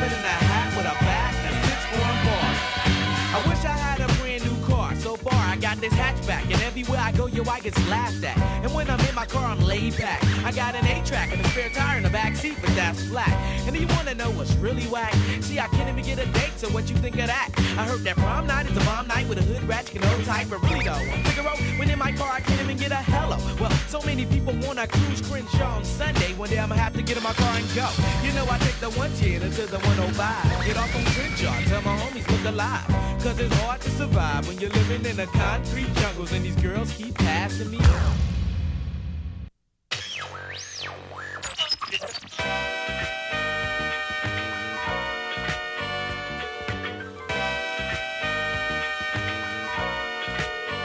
Hello? I wish I was a little bit taller. I wish I was a baller. I wish I had a girl who looked good, I would call her. Wish I had a rabbit in a hat with a bat and a six form father.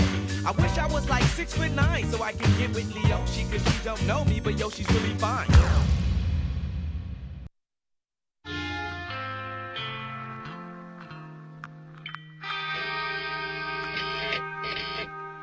I, you know, I, Coffin Joe is is a legend. Uh, not just, uh, I mean, he's an international legend. And even me, a boy from a small town in New England, I've heard of Coffin Joe. And this is my second time in Brazil, my second time in Sao Paulo. And uh, I was doing an interview before the tour, and I was answering some questions about the music and about touring. And the interviewer asked me, "Well, what do you hope to do when you are in Brazil with Heavy Trash?" And I replied, "I would like to meet Coffin Joe."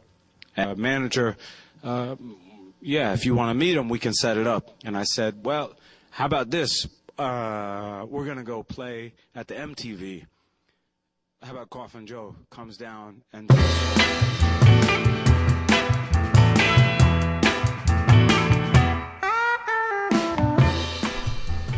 Y estamos de vuelta en Resistencia Modulada. Acabamos de escuchar eh, un fragmento de You Can Win y antes I Wish de Ski Low, que es parte del soundtrack de Honey Boy, una película que se estrena El este viernes. viernes. Ajá. Donde Shia LaBeouf hace de su papá. Y debe ser una de las sesiones de terapia más caras de la historia del cine americano. Pero bueno, eh, no es el tema de esta noche en realidad, solo vamos a estar escuchando el soundtrack de, de esa película que estuvo en el Festival de los Cabos, dejando buenos comentarios. En realidad vamos a hablar de un documental mexicano que se estrena el 6 de marzo y para ello tenemos aquí a su productora, Elena Fortes. Elena, buenas noches. Hola, buenas noches. Muchas gracias por la invitación. Ah, Bueno, y olvidé decir que el documental se llama Familia de Medianoche. Lo más importante. Perdón, perdón. Si no, ¿cómo van a ir al? Para aquellos que no hayan tenido oportunidad de ver la película, que ya pasó en varios festivales aquí en la Ciudad de México, pues es la historia de una familia de paramédicos que eh, pasa todas las noches en su ambulancia y pues prácticamente son las, las vicisitudes que se dan pues en esta vida de peligro, eh, corrupción y no sé qué más. eh, en realidad pasan muchas cosas en la película, Elena. Pues sí, em, creo que lo más revelador de la película que lo fue para nosotros cuando vimos el primer material que había filmado Luke es que hay 45 ambulancias públicas para 9 millones de habitantes en, en la Ciudad de México, ¿no? Entonces, pues existe todo universo, un universo de ambulancias privadas, como la de la familia Ochoa. Eh, en el caso de los Bueno, que ellos dicen voluntarios. voluntarios, eh, pues también como un rango, eh, un espectro muy amplio de, de diversas eh, capacidades. En el caso de los Ochoa, pues ellos eh, mismos se, se entrenaron, ¿no? Fernando en la Cruz Roja.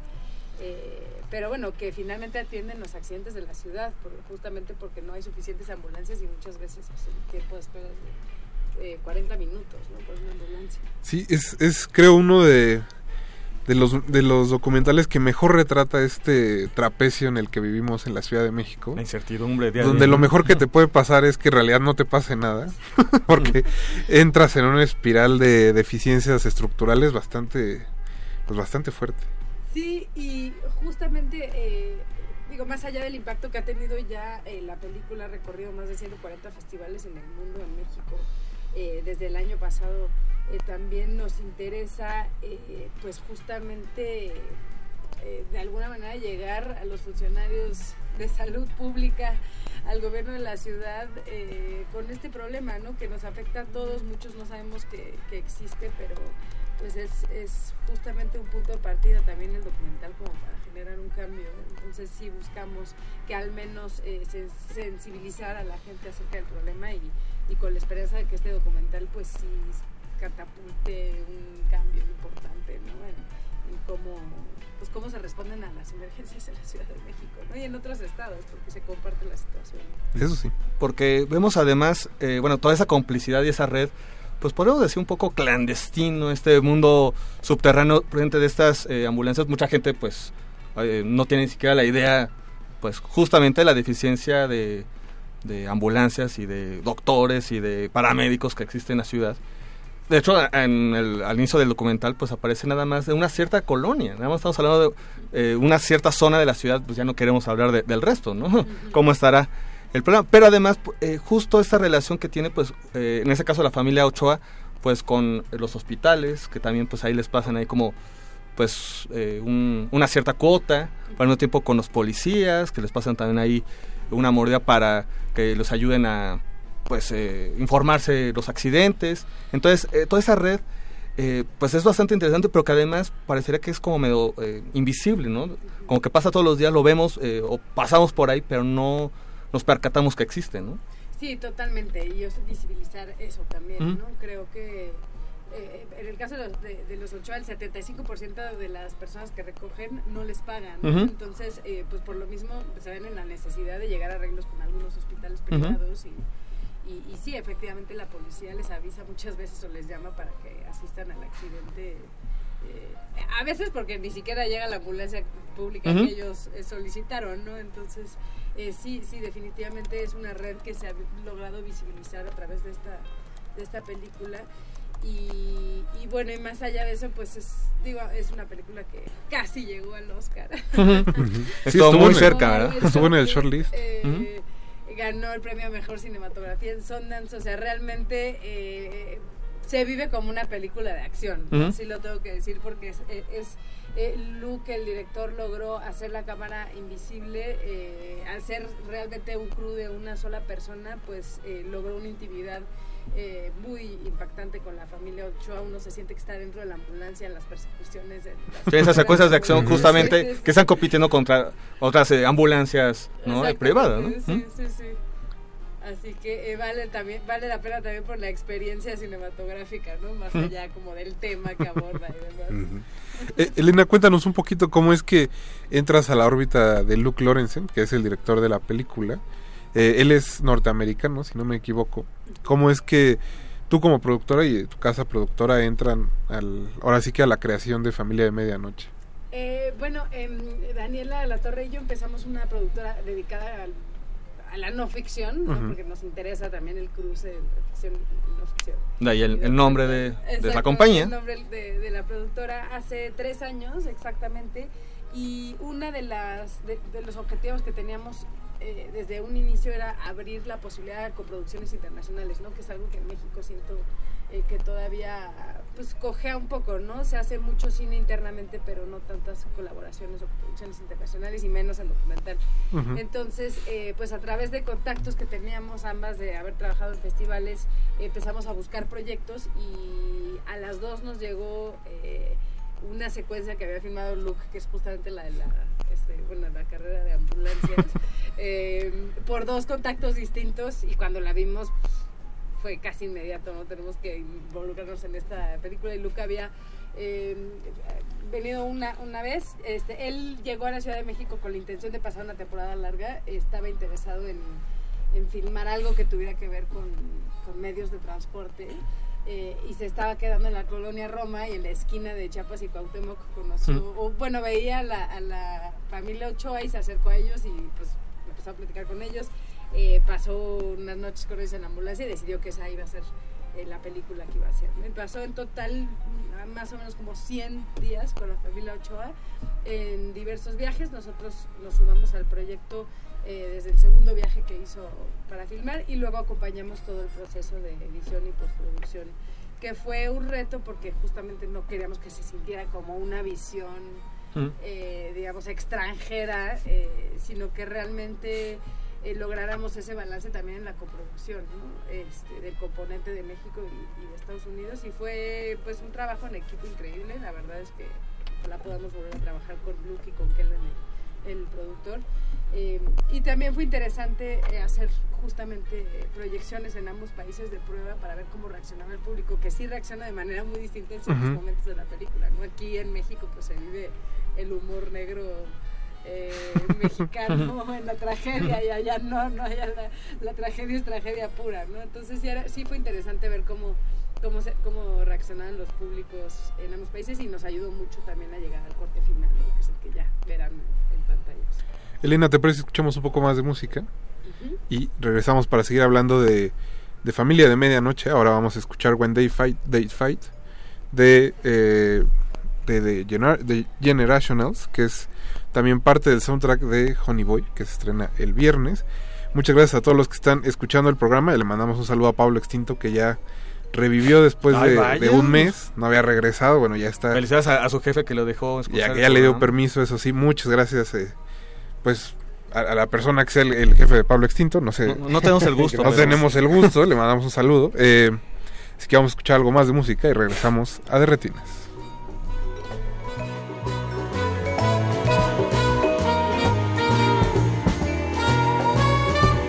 de retinas.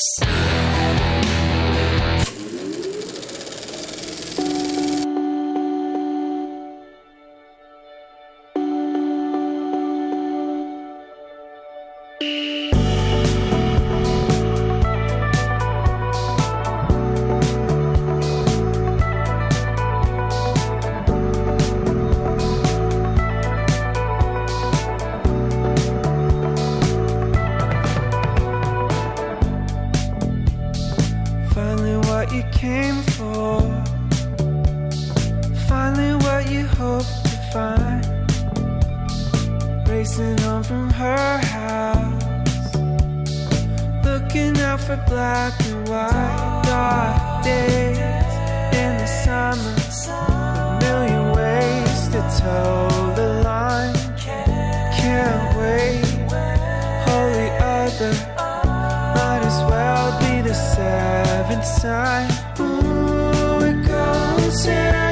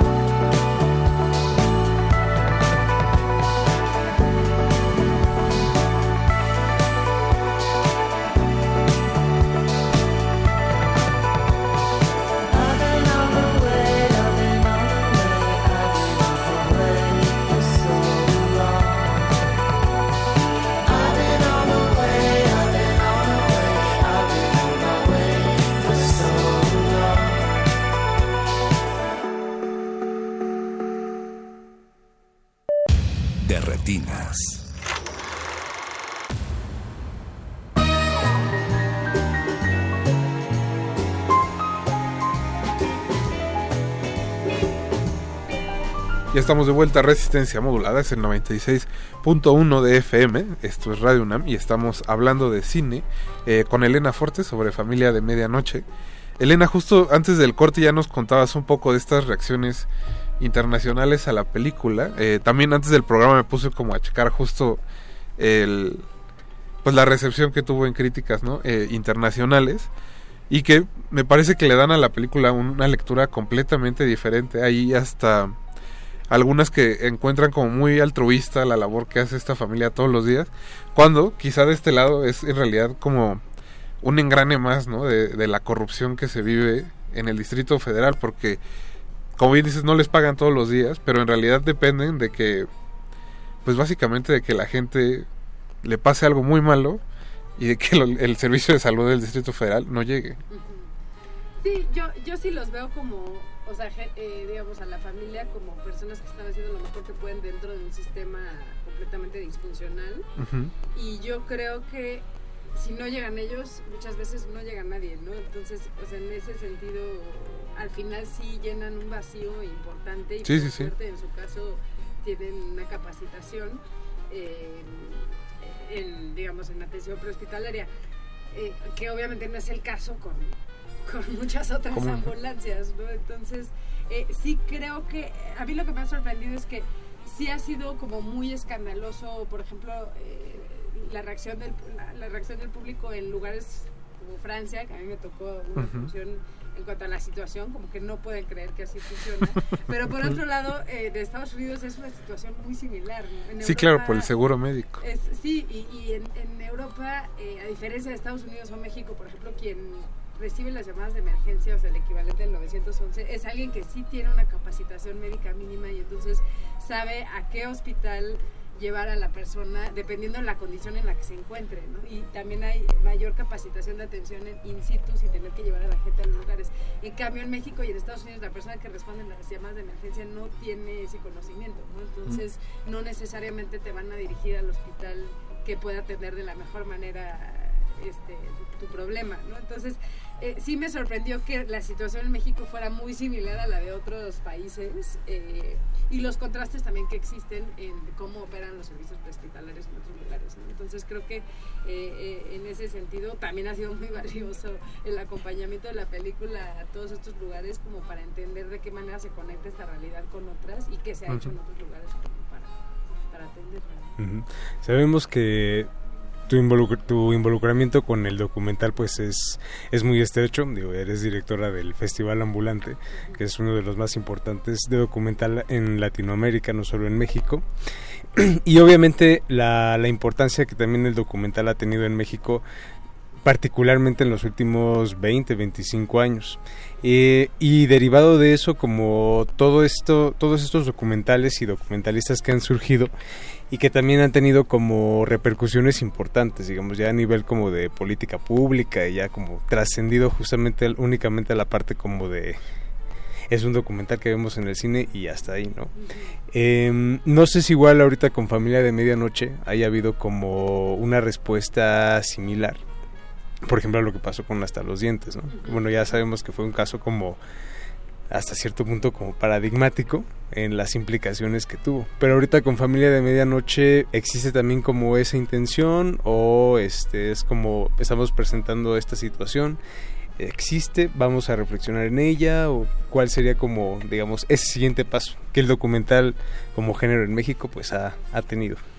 Sí, pues eh, definitivamente creo que hasta los dientes ha sido un caso paradigmático de un documental. Digo, creo que desde Presunto Culpable, con la Mm, de que. Presunto Culpable no, no re- realmente no estuvo acompañado de una campaña como eh, eh, estratégica, digamos, fue el resultado de que mucha gente lo vio, ¿no? Pero no... Ujú. había Con una coincidencia un poco, ¿no? Exacto. Sí. Eh, yo dejé ambulante justamente para empezar no ficción, entonces hasta los dientes eh, ya lo llevó Paulina eh, Suárez, la, la directora actual, pero eh, sí nos interesa definitivamente hacer ese acompañamiento más estratégico de la película y por lo mismo estamos invitando eh, pues a funcionarios a ver la película.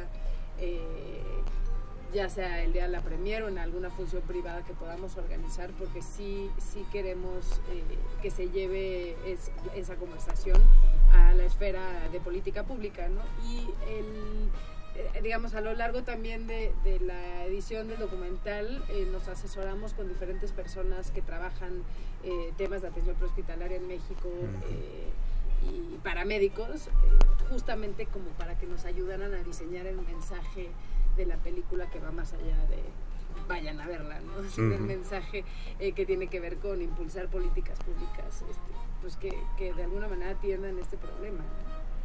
También, eh, Elena, cuéntanos un poco justo eh, este proceso de producción. No- nos dices que es, es un documental que prácticamente Luke no Eh, se fue solo, digamos, a la aventura. Eh, de por sí el- los documentales tienden a tener eh, cruz mucho más pequeños que las películas de ficción. Entonces, ¿cuál, ¿cómo fue este justo el trabajo de, de no ficción para hacer que este documental viera la luz? Eh, pues eh, sí, durante el rodaje Luke estaba solo, nosotros estábamos como a su disposición para resolver cualquier tema que surgiera durante la, la producción, pero sí era Ujú. importante que él estuviera solo en la ambulancia, o sea, por temas de espacio, pero también justamente como para realmente desaparecer, el, eh, que, que- que lograra generar esa intimidad ¿no? con, con los Ochoa. Eh, digamos, nuestro involucramiento eh, más... profundo sí fue a lo largo de la edición, o sea, incluso eh, conseguimos primero una editora en México que eh, Paloma López Carrillo que hizo un primer corte eh, y de ahí eh, pasó casi un año más eh, de tener ese primer corte al corte final, incluso en ese año Luke regresó a filmar eh, nuevamente a la Ciudad de México y de esa eh, segunda vez que vino a filmar casi el 60% es lo que vemos en la película final, ¿no? pero creo que el reto más grande era justamente lograr un balance en el tipo de, de accidentes que atendía la familia, ¿no? En, en las decisiones que tenía que tomar, ¿no? Porque no queríamos eh, pues que se percibiera la familia justamente como, como un Los que estaban aprovechando. ¿no? Exactamente, porque no es el caso, ¿no? Entonces, eh, lograr ese balance fue complejo. eh, la decisión de no mostrar los accidentes sí fue una decisión desde el inicio, ¿no? No queríamos como que se- llevar la- el documental hacia el morbo para nada eh, y mantenerlo justamente como enfocado a la labor de, de la familia.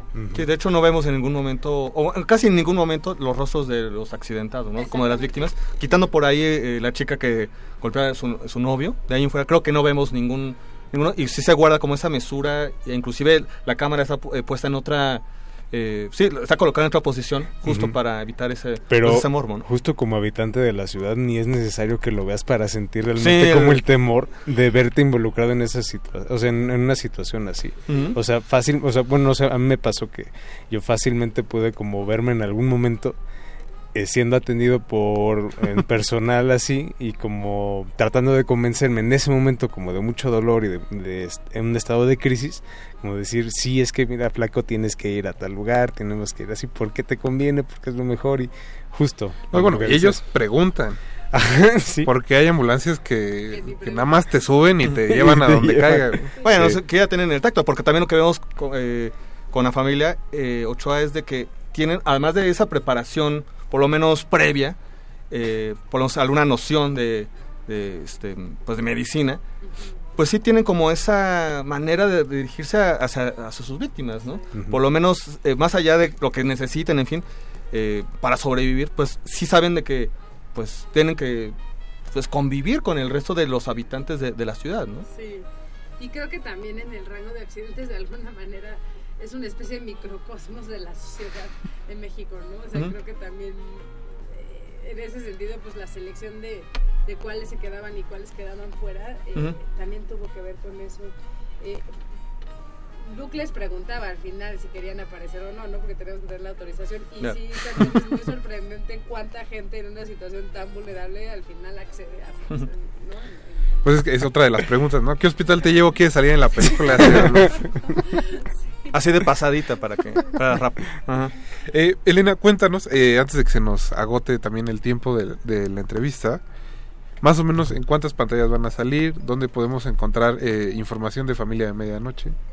Claro que sí. Bueno, este, va- van a ser 70 pantallas. Eh, Cinépolis Distribución lleva le- la película, así que en la página de Cinépolis vendrá toda la información. Se va a estar exhibiendo en distintas salas en, en todo el país. Eh, eh, en la página de Midnight Family Film también pueden acceder a información específica de la película, es midnightfamilyfilm.com. Ujú. Eh, y en las redes de no ficción, arroba no ficción MX, vamos a estar eh, difundiendo la información relevante al, al estreno, las salas en las que va a estar exhibiéndose y los estados también que van a poner. Eh, y también, bueno, Elena, antes ya se me había olvidado la pregunta, la tenía ahí, guardada. Eh, pues cuéntanos precisamente esta experiencia de haber eh, pues intentado llegar al Oscar, que imagino se mandan cientos de documentales y se ha de haber vivido con y la misma este euforia con la que se ve el documental, ¿no? Estas estas persecuciones que decía Alberto que son como de rápido y furioso, Sí. pero reales. Pues es muy complejo, es casi casi que una carrera política, diría yo. Ajá. Eh, sí es una labor de cabildeo justamente entre miembros de la academia que votan para la categoría documental, eh, pa- para poder de entrada eh, llegar a, a- a ser, eh, a- a ser parte del shortlist. También tiene que haber tenido eh, una exhibición en diferentes ciudades en Estados Unidos, eh, haber tenido una crítica publicada en periódicos de- o diarios de, importantes, ¿no? O sea, el Ujú. New York Times, el LA Times, el Washington Post.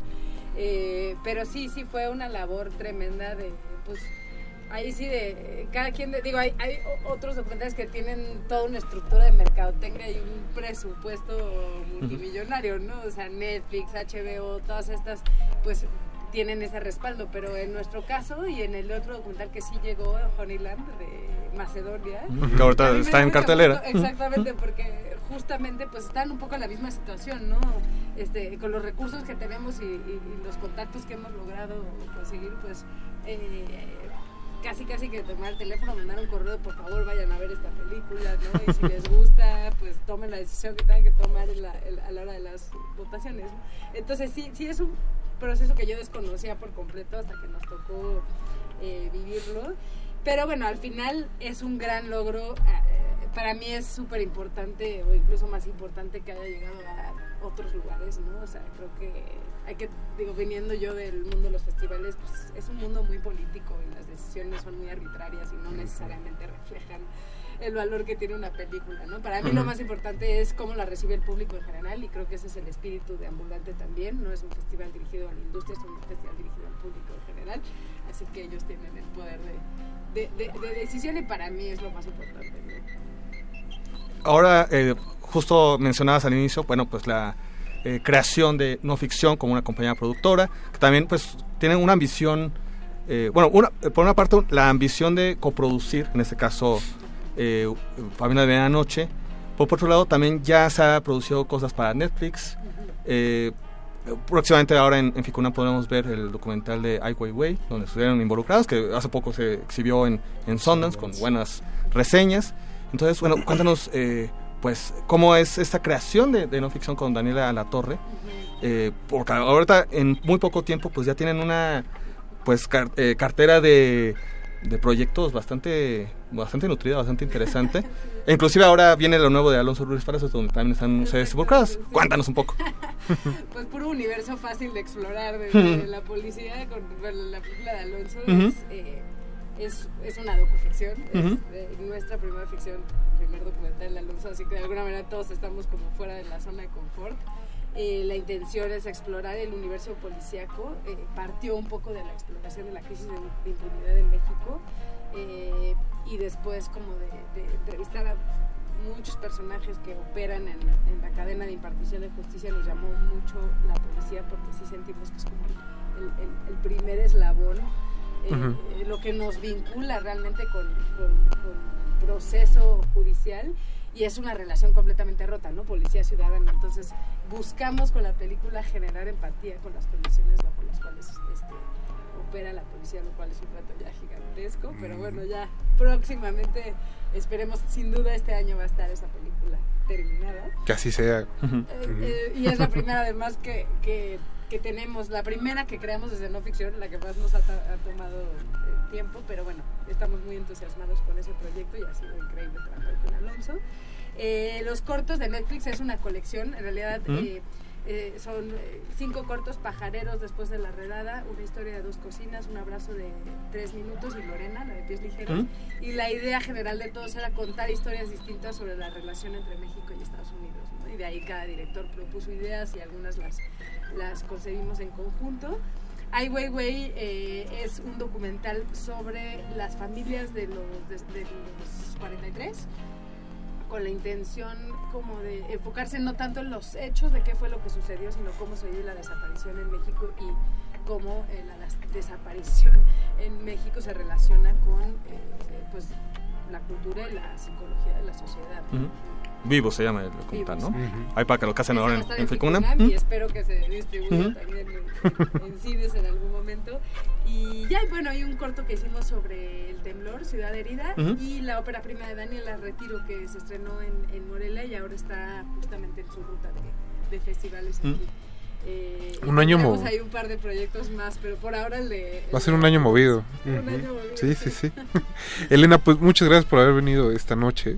Eh, mucha suerte con el estreno. Recuerden que es el 6 de marzo estrena Familia de Medianoche. Si quieren ver un documental emocionante, bueno, esta es su opción en cartelera. Muchas gracias. Como muy haber- buenos personajes, por cierto. Es que eso creo También, que no habíamos mencionado. también. Creo que la familia, eh, creo que mantiene más allá de lo emocionante o pues, eh, pues sí, arriesgado que puede llegar a ser la película. Creo que los personajes eh, mantienen bastante bien la, la atención. Sí. Sobre, Se sí, la van a pasar muy, bueno, mal y bien, pero Sí. definitivamente... eh, Van a tener una Va buena a ser una experiencia, va a ser una experiencia inter- eh, interesante en ese sentido. Pues cuando la vean, mándenos un tweet. Recuerden, estamos en arroba y en Facebook como Resistencia Modulada. Muchas gracias por habernos escuchado esta noche. Estuvo Javier, Jorge Javier Negrete. Buenas noches, Rafa. Alberto Acuña Navarijo. Gracias, Rafa. Don Agustín Muli estuvo en los controles. Mauricio Orduña en producción. En los teléfonos estuvo Paco de Pablo y luego eh, Beto. eh, Beto Benítez, por cierto. Y Alba Martínez en continuidad. Mi nombre es Rafael Paz y los dejo en la compañía del playlist. Nos escuchamos el próximo martes. Hasta luego. Antes de continuar tu camino, recuerda, no hay películas sin defectos. Si los buscas, te convertirás en crítico de cine. De, re- de retinas. I found peace in my way, but it didn't last beyond the day. I've had glimpses of round the bend. But in the morning, I start again. I feel the sun hot on my face, and I hear my blood giving way. But I've had some glimpses of round the. You know, if I didn't, I'd killed myself Now, Mama, I'm so tired from the bullshit, Mama, yeah, yeah, and my soul cries from the bullshit, Mama, yeah, and I'm so tired,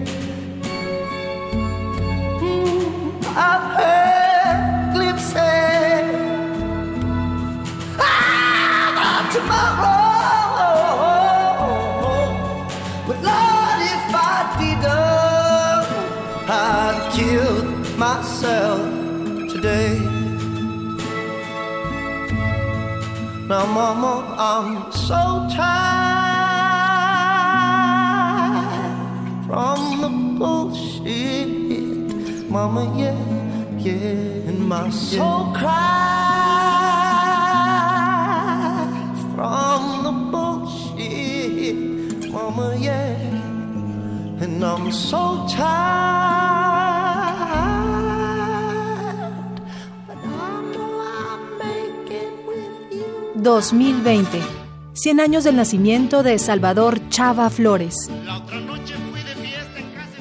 El paisaje sonoro que generan las canciones de Chava, junto con lo cotidiano común, son lo que basta para entrar en la memoria colectiva de todo un pueblo, de toda una tradición musical.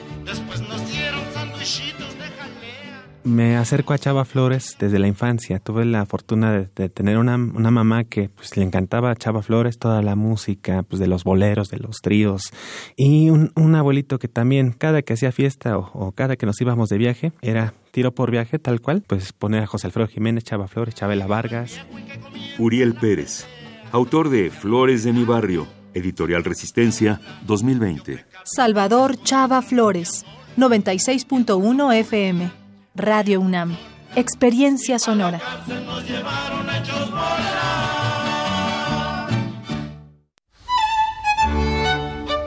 En la imaginación surgen las notas que quedan escritas para siempre en una partitura. Desde ese momento, sin importar cuándo fueron creadas, al tocarlas, se vuelven tiempo presente. Muchos instrumentos se juntarán en el mismo espacio y a una señal nacerá la pieza que entrará por tus oídos. Súmate a la experiencia de revivir la música. Escucha a la OFUNAM todos los domingos a las 12 horas por el 96.1 de FM. Radio UNAM, experiencia sonora. ¿Te ofrecieron un trago o un cigarro? ¿O un churro? Natacha. Y te dijeron que no pasa nada. ¿Seguro que no pasa nada? Antes de entrarle, deberías saber lo que las sustancias adictivas pueden causar en tu cuerpo. ¿O te gusta andar por ahí con los ojos cerrados? Mejor llama a la línea de la vida de Conadic 800-911-2000 cualquier día a cualquier hora. Aquí te escuchamos. Juntos por la paz. Estrategia Nacional para la Prevención de las Adicciones. Gobierno de México. A veces se te oprime el corazón cuando piensas en las cosas que habrían podido ser y que no fueron. Patrick Modiano. Radio UNAM, experiencia sonora. Resistencia modulada.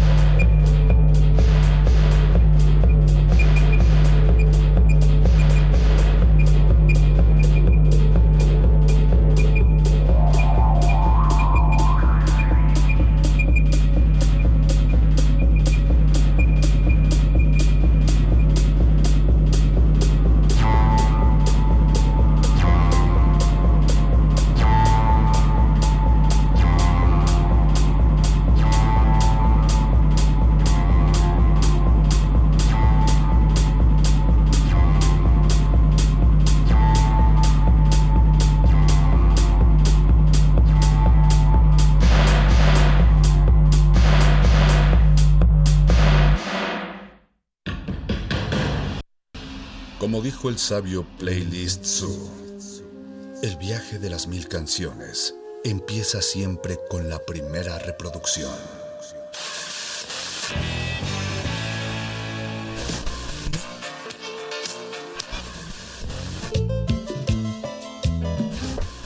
A continuación, un maestro te abrirá la puerta de su lista de reproducción. El resto va por tu cuenta. Play listo.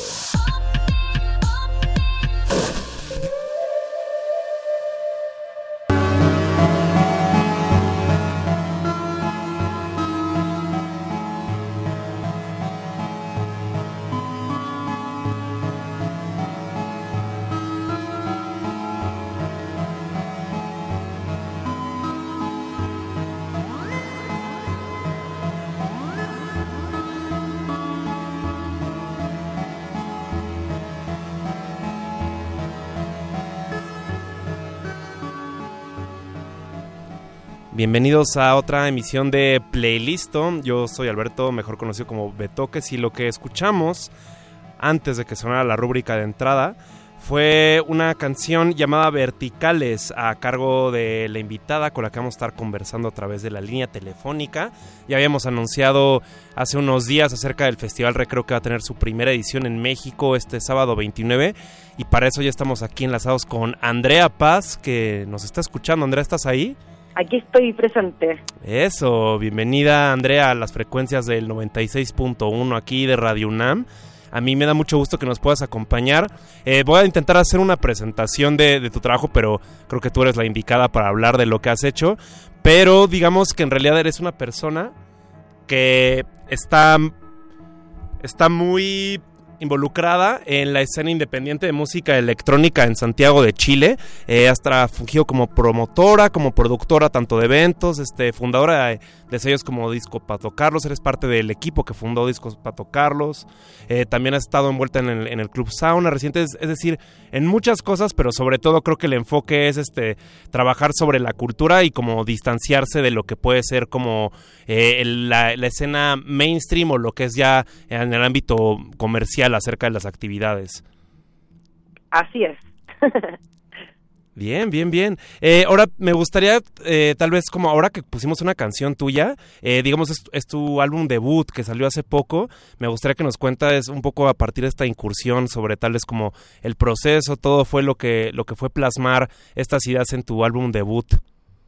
Sí, mira, fue un, un álbum que um, se gestó como lentamente a través del tiempo porque como yo fui una persona que siempre he sido bien melómana, eh, pero nunca tuve eh, estudios así formales de música, pero siempre el, oído muy muy atento a, a, muchos estilos de música, como la música experimental, música clásica, eh, música pop, como he, sido bastante desprejuiciada en, mi, en mis gustos musicales y desde bien niña. Entonces como eh, luego del, como con la, misma forma empecé como a incursionar en en eh, metiéndome como a trabajar en mi computador con programas de música eh, luego empecé a aprender con amigos y en ese viaje como de ir aprendiendo empezaron a aparecer como proyectos que iban quedando como guardados y pasaba el tiempo y los seguía trabajando.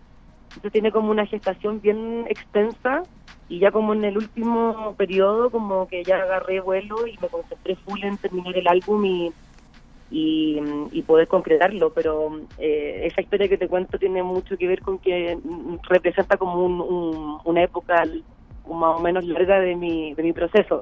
No sé si se entiende la idea. Sí creo que creo que sí te cacho y a, a, mí algo que también me llama la atención, este, sobre todo son como algunos los nombres de los tracks y sobre todo creo que creo que implica como tanto trayectos como puntos de encuentro, ¿no? Como que son un poco geométricos o como de distancias a lo que aluden. No sé si hay algo sí. ahí implícito.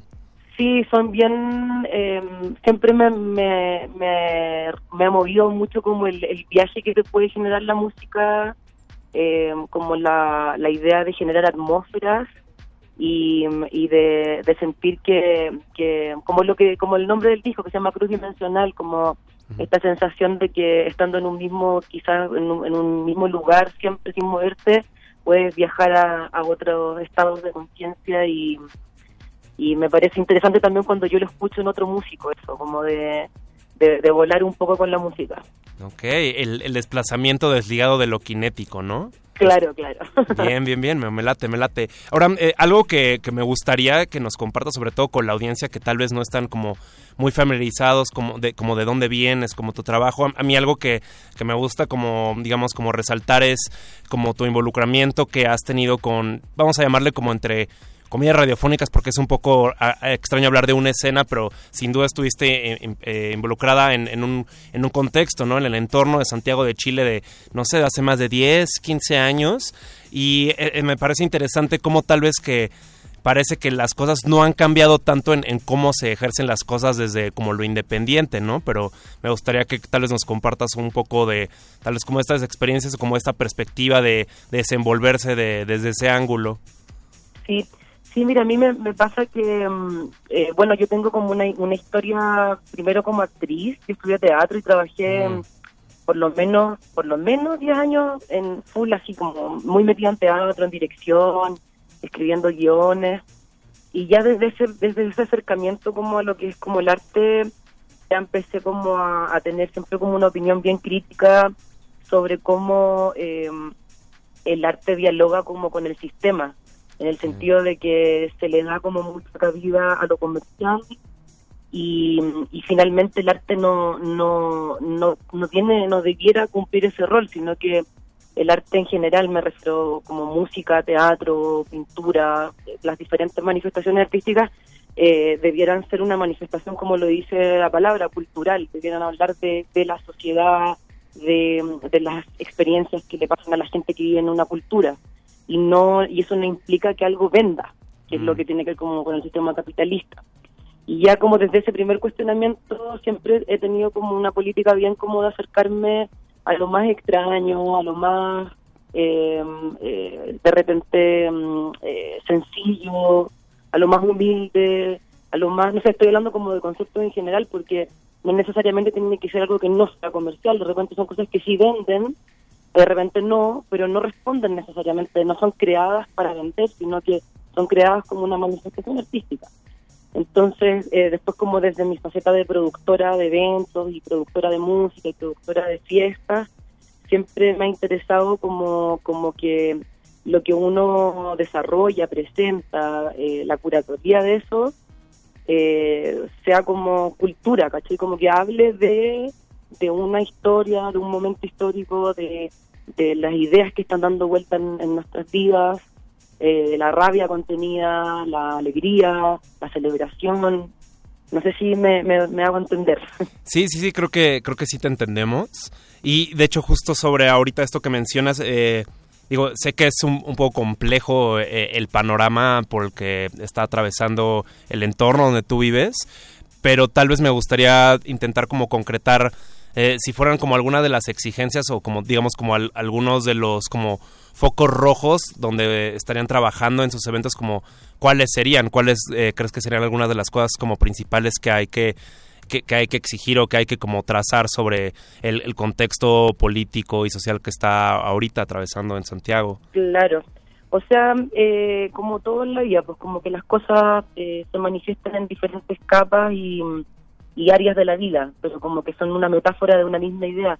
Por ejemplo, la idea de la integración, eh, que, es muy social, tiene que ver como con el, la dignidad de, las personas, de, de que todo, de los derechos, de la, de la, del, drama que tiene hoy día Chile y que se ve muy fuerte en Latinoamérica en general, es el tema de la desigualdad, que es producto del capitalismo. Entonces, como eso mismo repercute en, en- en la cultura, en la música, en, en el arte, eh, y que tiene mucho que ver con lo que te hablé anterior, como con lo comercial. De alguna manera estamos todos como sometidos a, a una realidad que, que nos es como impuesta y finalmente uno no se da cuenta y termina como funcionando automático como automático y, y siento que hoy día como lo que estamos trabajando y, como tratando de hacer política desde, lo, desde el- el- la trinchera de la música es eh, fomentar ideas como la integración, eh, eh, fomentar ideas como la colaboración, eh, la asociatividad, eh, ideas que tienen que ver con la comunidad, que, que también es un, un concepto que el, el capitalismo ha destruido bastante, que es como que podemos ayudarnos entre nosotros, podemos confiar, podemos recuperar confianza y, y, tener una voz sin depender, por ejemplo, de marcas necesariamente, como hacer un festival, en este caso como lo que estamos nosotros trayendo en este momento a Chile, sea, a México, eh, es, es una odisea, una locura real, eh, hacerlo sin, sin un apoyo de, de marcas, por ejemplo, que es como si tú analizas cualquier festival, tiene grandes marcas detrás para poder financiarse. Entonces, como que mm, eh, ha sido muy importante como, como eso, como la- las convicciones eh, medio espirituales, políticas que, que movilizan el proyecto. Sí, es- eso es este importante que mencionas, este digamos este sobre todo creo que las personas que habitan esta ciudad están muy familiarizadas como con este ecosistema saturado que le llamamos de eventos y es este es muy notorio, ¿no? La, la presencia este de, de marcas como todo el branding, como el lenguaje mercadológico que existe de presencia y sobre todo la iniciativa independiente y sobre todo pues como de trabajo con otros colectivos, con grupos afines a las mismas causas, pues cambia justo el esquema y la metodología creo que podremos hablar hasta de un tejido social, ¿no? En la pista de Claro. baile. Claro, y eso claro, es claro. este lo que va a suceder el- este sábado, que de hecho creo que sería justo un buen punto ya inclinarnos hacia esa conversación. El Festival Recreo que tiene su primera edición aquí en México como conformado por grupos, este colectivos, integrantes de, de distintos movimientos tanto de Latinoamérica, hay gente de México.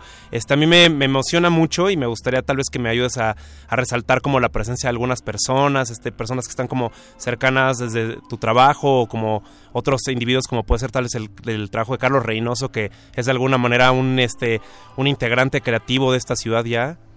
Ay, lo adoro. lo encuentro un, un talentosísimo. Sí, sí, sí, el, el buen Carlos con, con su alias de Aye Aye, que es este un- como una criatura, ¿no? Este sónica Sí. que le raspa mucho al ruido. Sí, sí, sí, sí, sí. Y la estética de sus dibujos, de sus carátulas, de sus discos. Súper, súper, un artista súper íntegro. Exactamente, un artista íntegro. También este me llama la atención que también hay eh, eh, hay personas que de alguna manera han estado como ligadas como en, en otros sellos y en otras estéticas, pero como de alguna manera vienen muy a la mano que se presentan aquí, como puede ser el caso de Diegos, que es un amigo tuyo, un viejo conocido desde hace rato. Y también personas que representan como otros movimientos aquí de la ciudad, como puede ser el caso de, de, Faedra, que ella es la que organiza las fiestas de lapidación. Eh, en fin, hay, hay mucho que hacer. Tal vez me puedes ay- ayudar a como a diseccionar o dar los detalles para invitar a la audiencia que vayan este sábado y se vuelvan público en el Festival Recreo. Por supuesto, mira, yo en, en general yo en Chile soy como responsable de la de la curaduría de, de los artistas, los escenarios y en este desafío que fue eh, venir a, México eh, trabajamos en conjunto con, con Victoria, que es de New Trash, que es un colectivo eh, que viene desde Argentina y que ya está como con base acá en México, está trabajando acá y levantando su fiesta, como con su, su se podría decir su sello musical y, también estuvimos trabajando como los, como los criterios de, la, de los invitados y todo con, Lucía Naya de Onda Mundial, que también participó, opinó.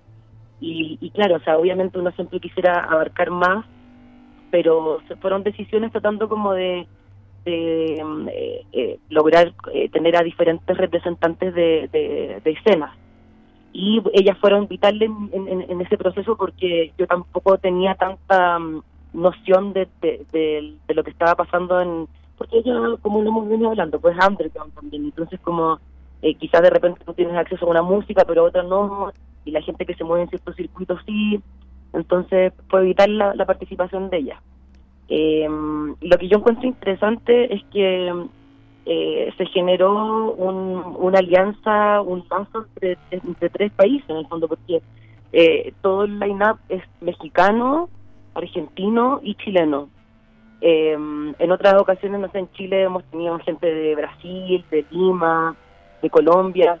El festival de, de- en su origen se perfila como, como un festival que fomenta la música electrónica en Latinoamérica. O sea, a nosotros nos interesa eh, que sea un catálogo, un showcase de artistas latinoamericanos donde eh, si viene gente de Europa o de, o de Estados Unidos, qué sé yo, como exista como una plataforma donde ellos también pueden venir y, y poder como testear y, y conocer y descubrir como eh, sonido sonido con identidad latinoamericana. Entonces, eso es como un poco como el, trasfondo. Ahora, nombres, eh, tenemos a, por ejemplo, desde Chile, a Robusti con un live techno que es súper potente. Eh, según mi opinión, es como uno de los mejores lives que hay en este momento en Chile, como de música techno. Eh, tenemos a Pepo Fernández, que se mueve como en un ambiente más house, más disco. Tenemos a Diego, que es mi socio de Discos para Tocarlos, que también tiene como una trayectoria eh, con el sello Cómeme, eh, con de Matías Aguayo. Eh, y también, por ejemplo, viene Nautilus desde Chile, que es una, una dupla de tecno medio drone también, que mm, yo desconozco si ese, ese sonido esté tan eh, eh, sonando acá en México, me parece súper interesante, como, como que la gente pueda ir y escuchar lo que la propuesta de ellos. Eh, y mm, no sé, de, de Argentina está Cadena Nacional con un live, está desde México Taijana, que ya es un nombre reconocido. Claro, ya acá este un- una una paisana aquí orgullosamente paisana Tayana. Claro, eso también está súper interesante en el cartel, que hay como gente de diferentes lugares de, de Latinoamérica que tiene base aquí en México.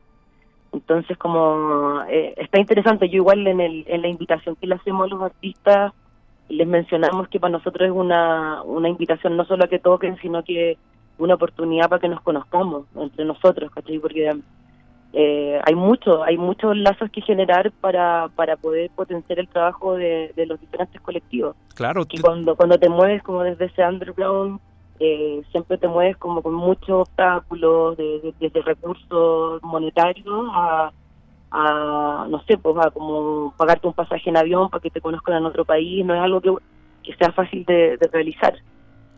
Sí, no, y aparte creo que estás tocando ahí un tema importante porque es, es probable que tal vez hay algunas personas de que estén familiarizadas con el trabajo de, de cada quien, como es decir, como un tipo de colegas virtuales, pero tal vez es la primera vez que pueden tener como esa presencia o al menos tener como eh, ese intercambio físico o al, menos como convivir juntos y tal vez pues, empezar a como tal, como a construir redes de trabajo, redes de apoyo. Exacto, exacto. Yo, no sé, la invitación a la, gente que esté escuchando, es, yo siento que es una oportunidad de, venir a, sumergirse en, un sonido que yo siento que tiene mucha identidad y que, mm, y que procuramos que no fuera como solamente mm, eh, de, un, de una calidad, como de un, no sé, como típico- que tú vayas a una fiesta que es techno o una fiesta que es house o una fiesta que es como de nuevo perreo. Eh, la idea de acá es como que son tres escenarios y, que la gente pueda como mo- movilizarse, testeando, escuchando, eh, si te agota un poco un rato un escenario, poder movilizarte a otro y, nada, siento que ahí, ahí va, va a haber un viaje súper interesante y, y nada, todos muy invitados y que, también que siento que eh, el hecho de lo que te hablaba antes, como de que no hay marcas, de que es algo levantado pero full a pulso, de mucho trabajo colectivo, con mucha gente que, que hizo fiestas en Chile para, para eh, financiar esta, este viaje. O sea, es como un, un, un sueño levantado a pulso eh, y que mm, sería muy lindo que la gente venga como a compartirlo con nosotros. Eso.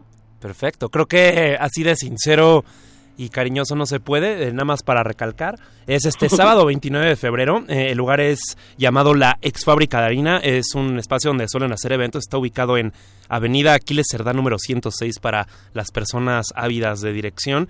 Y pues yo también invito a la audiencia a que vayan, sobre todo por lo que recalca Andrea de la identidad, sobre cómo esta identidad sónica y también creo que pueden eh, sentir como es muy, em, digamos, está entrelazado con al- algunas emociones o contextos que podemos eh, asimilar rápidamente. Muy, muy latina la cosa. Acá en La Resistencia vamos a regalar unos boletos en la semana, pero aún así creo que Independientemente de eso, me gustaría que también fueran a apoyar y que se lancen al Festival Recreo que se va a hacer este sábado. Y para que también eh, acabe el antojo, pues vamos a poner un poco de música que tú nos compartiste, nos hiciste una selección. Es- tengo unas cinco canciones aquí que vamos a hacer sonar, Andrea. Eh, de hecho, la primera es tuya. Yo quería quería mencionar, mm, antes de que se me olvide que no, no es menor, Claro. es un festival que dura 14 horas, de Ah. la tarde y termina a las 5 de la mañana. Ah, wow. Y que tenemos tres escenarios, un escenario en el patio, como refrescante, vamos a tener jugos naturales, eh, vamos a, estamos trabajando con artistas visuales para que sea como un, un regaloneo para todos, que sea como muy agradable de estar y de que también que haya zonas de, para poder conversar, compartir. Y tenemos también un escenario en, en el- la nave central, por decirlo, de este gran galpón, donde va a ser como una exhibición más tecno, más dura. Y tenemos un tercer escenario que, que me encanta, que es como una especie como de caverna, donde podemos escuchar como un sonido más experimental, un escenario que se llama laboratorio y que y que van a van a poder degustar cosas más extrañas, no, absolutamente no tan comerciales Ok. y, y eso, un viaje, invitación a un viaje de 14 horas, chicos. Va, ok, una exploración de larga duración y con distintos estímulos, me gusta eso.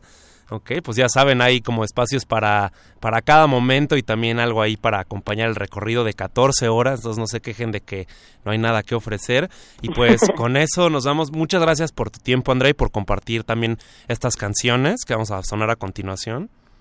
Gracias a ustedes por el espacio y, y muero de ganas de conocerte, así que te invito a ti también y a tu equipo a que aparezcan en recreo y, y que podamos conocernos y compartir. Cuenta con ello, yo seguro voy a estar ahí el sábado, me, me presento, te buscaré, Andrea.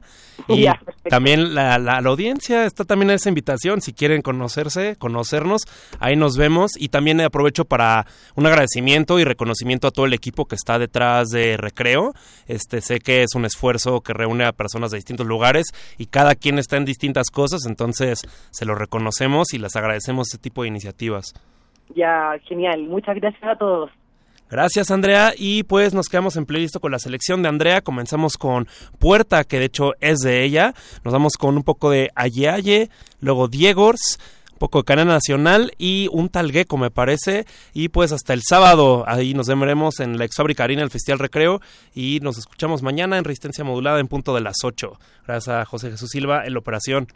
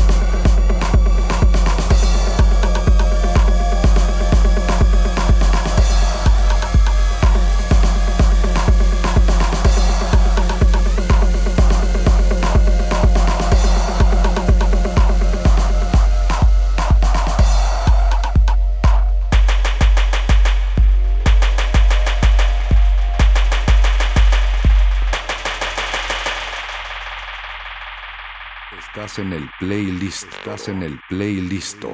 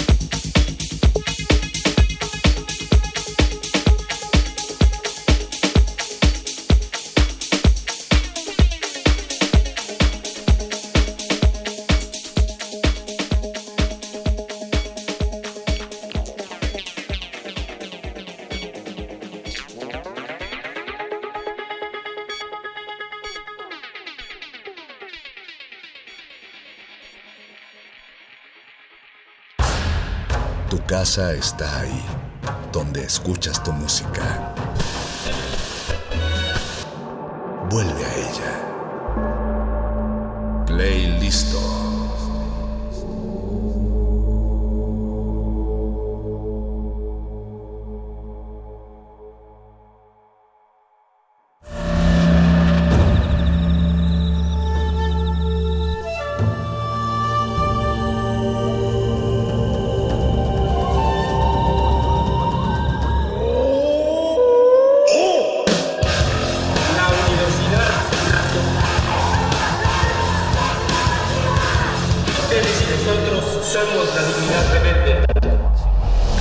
Modulada es una coproducción de Radio UNAM y El Universo.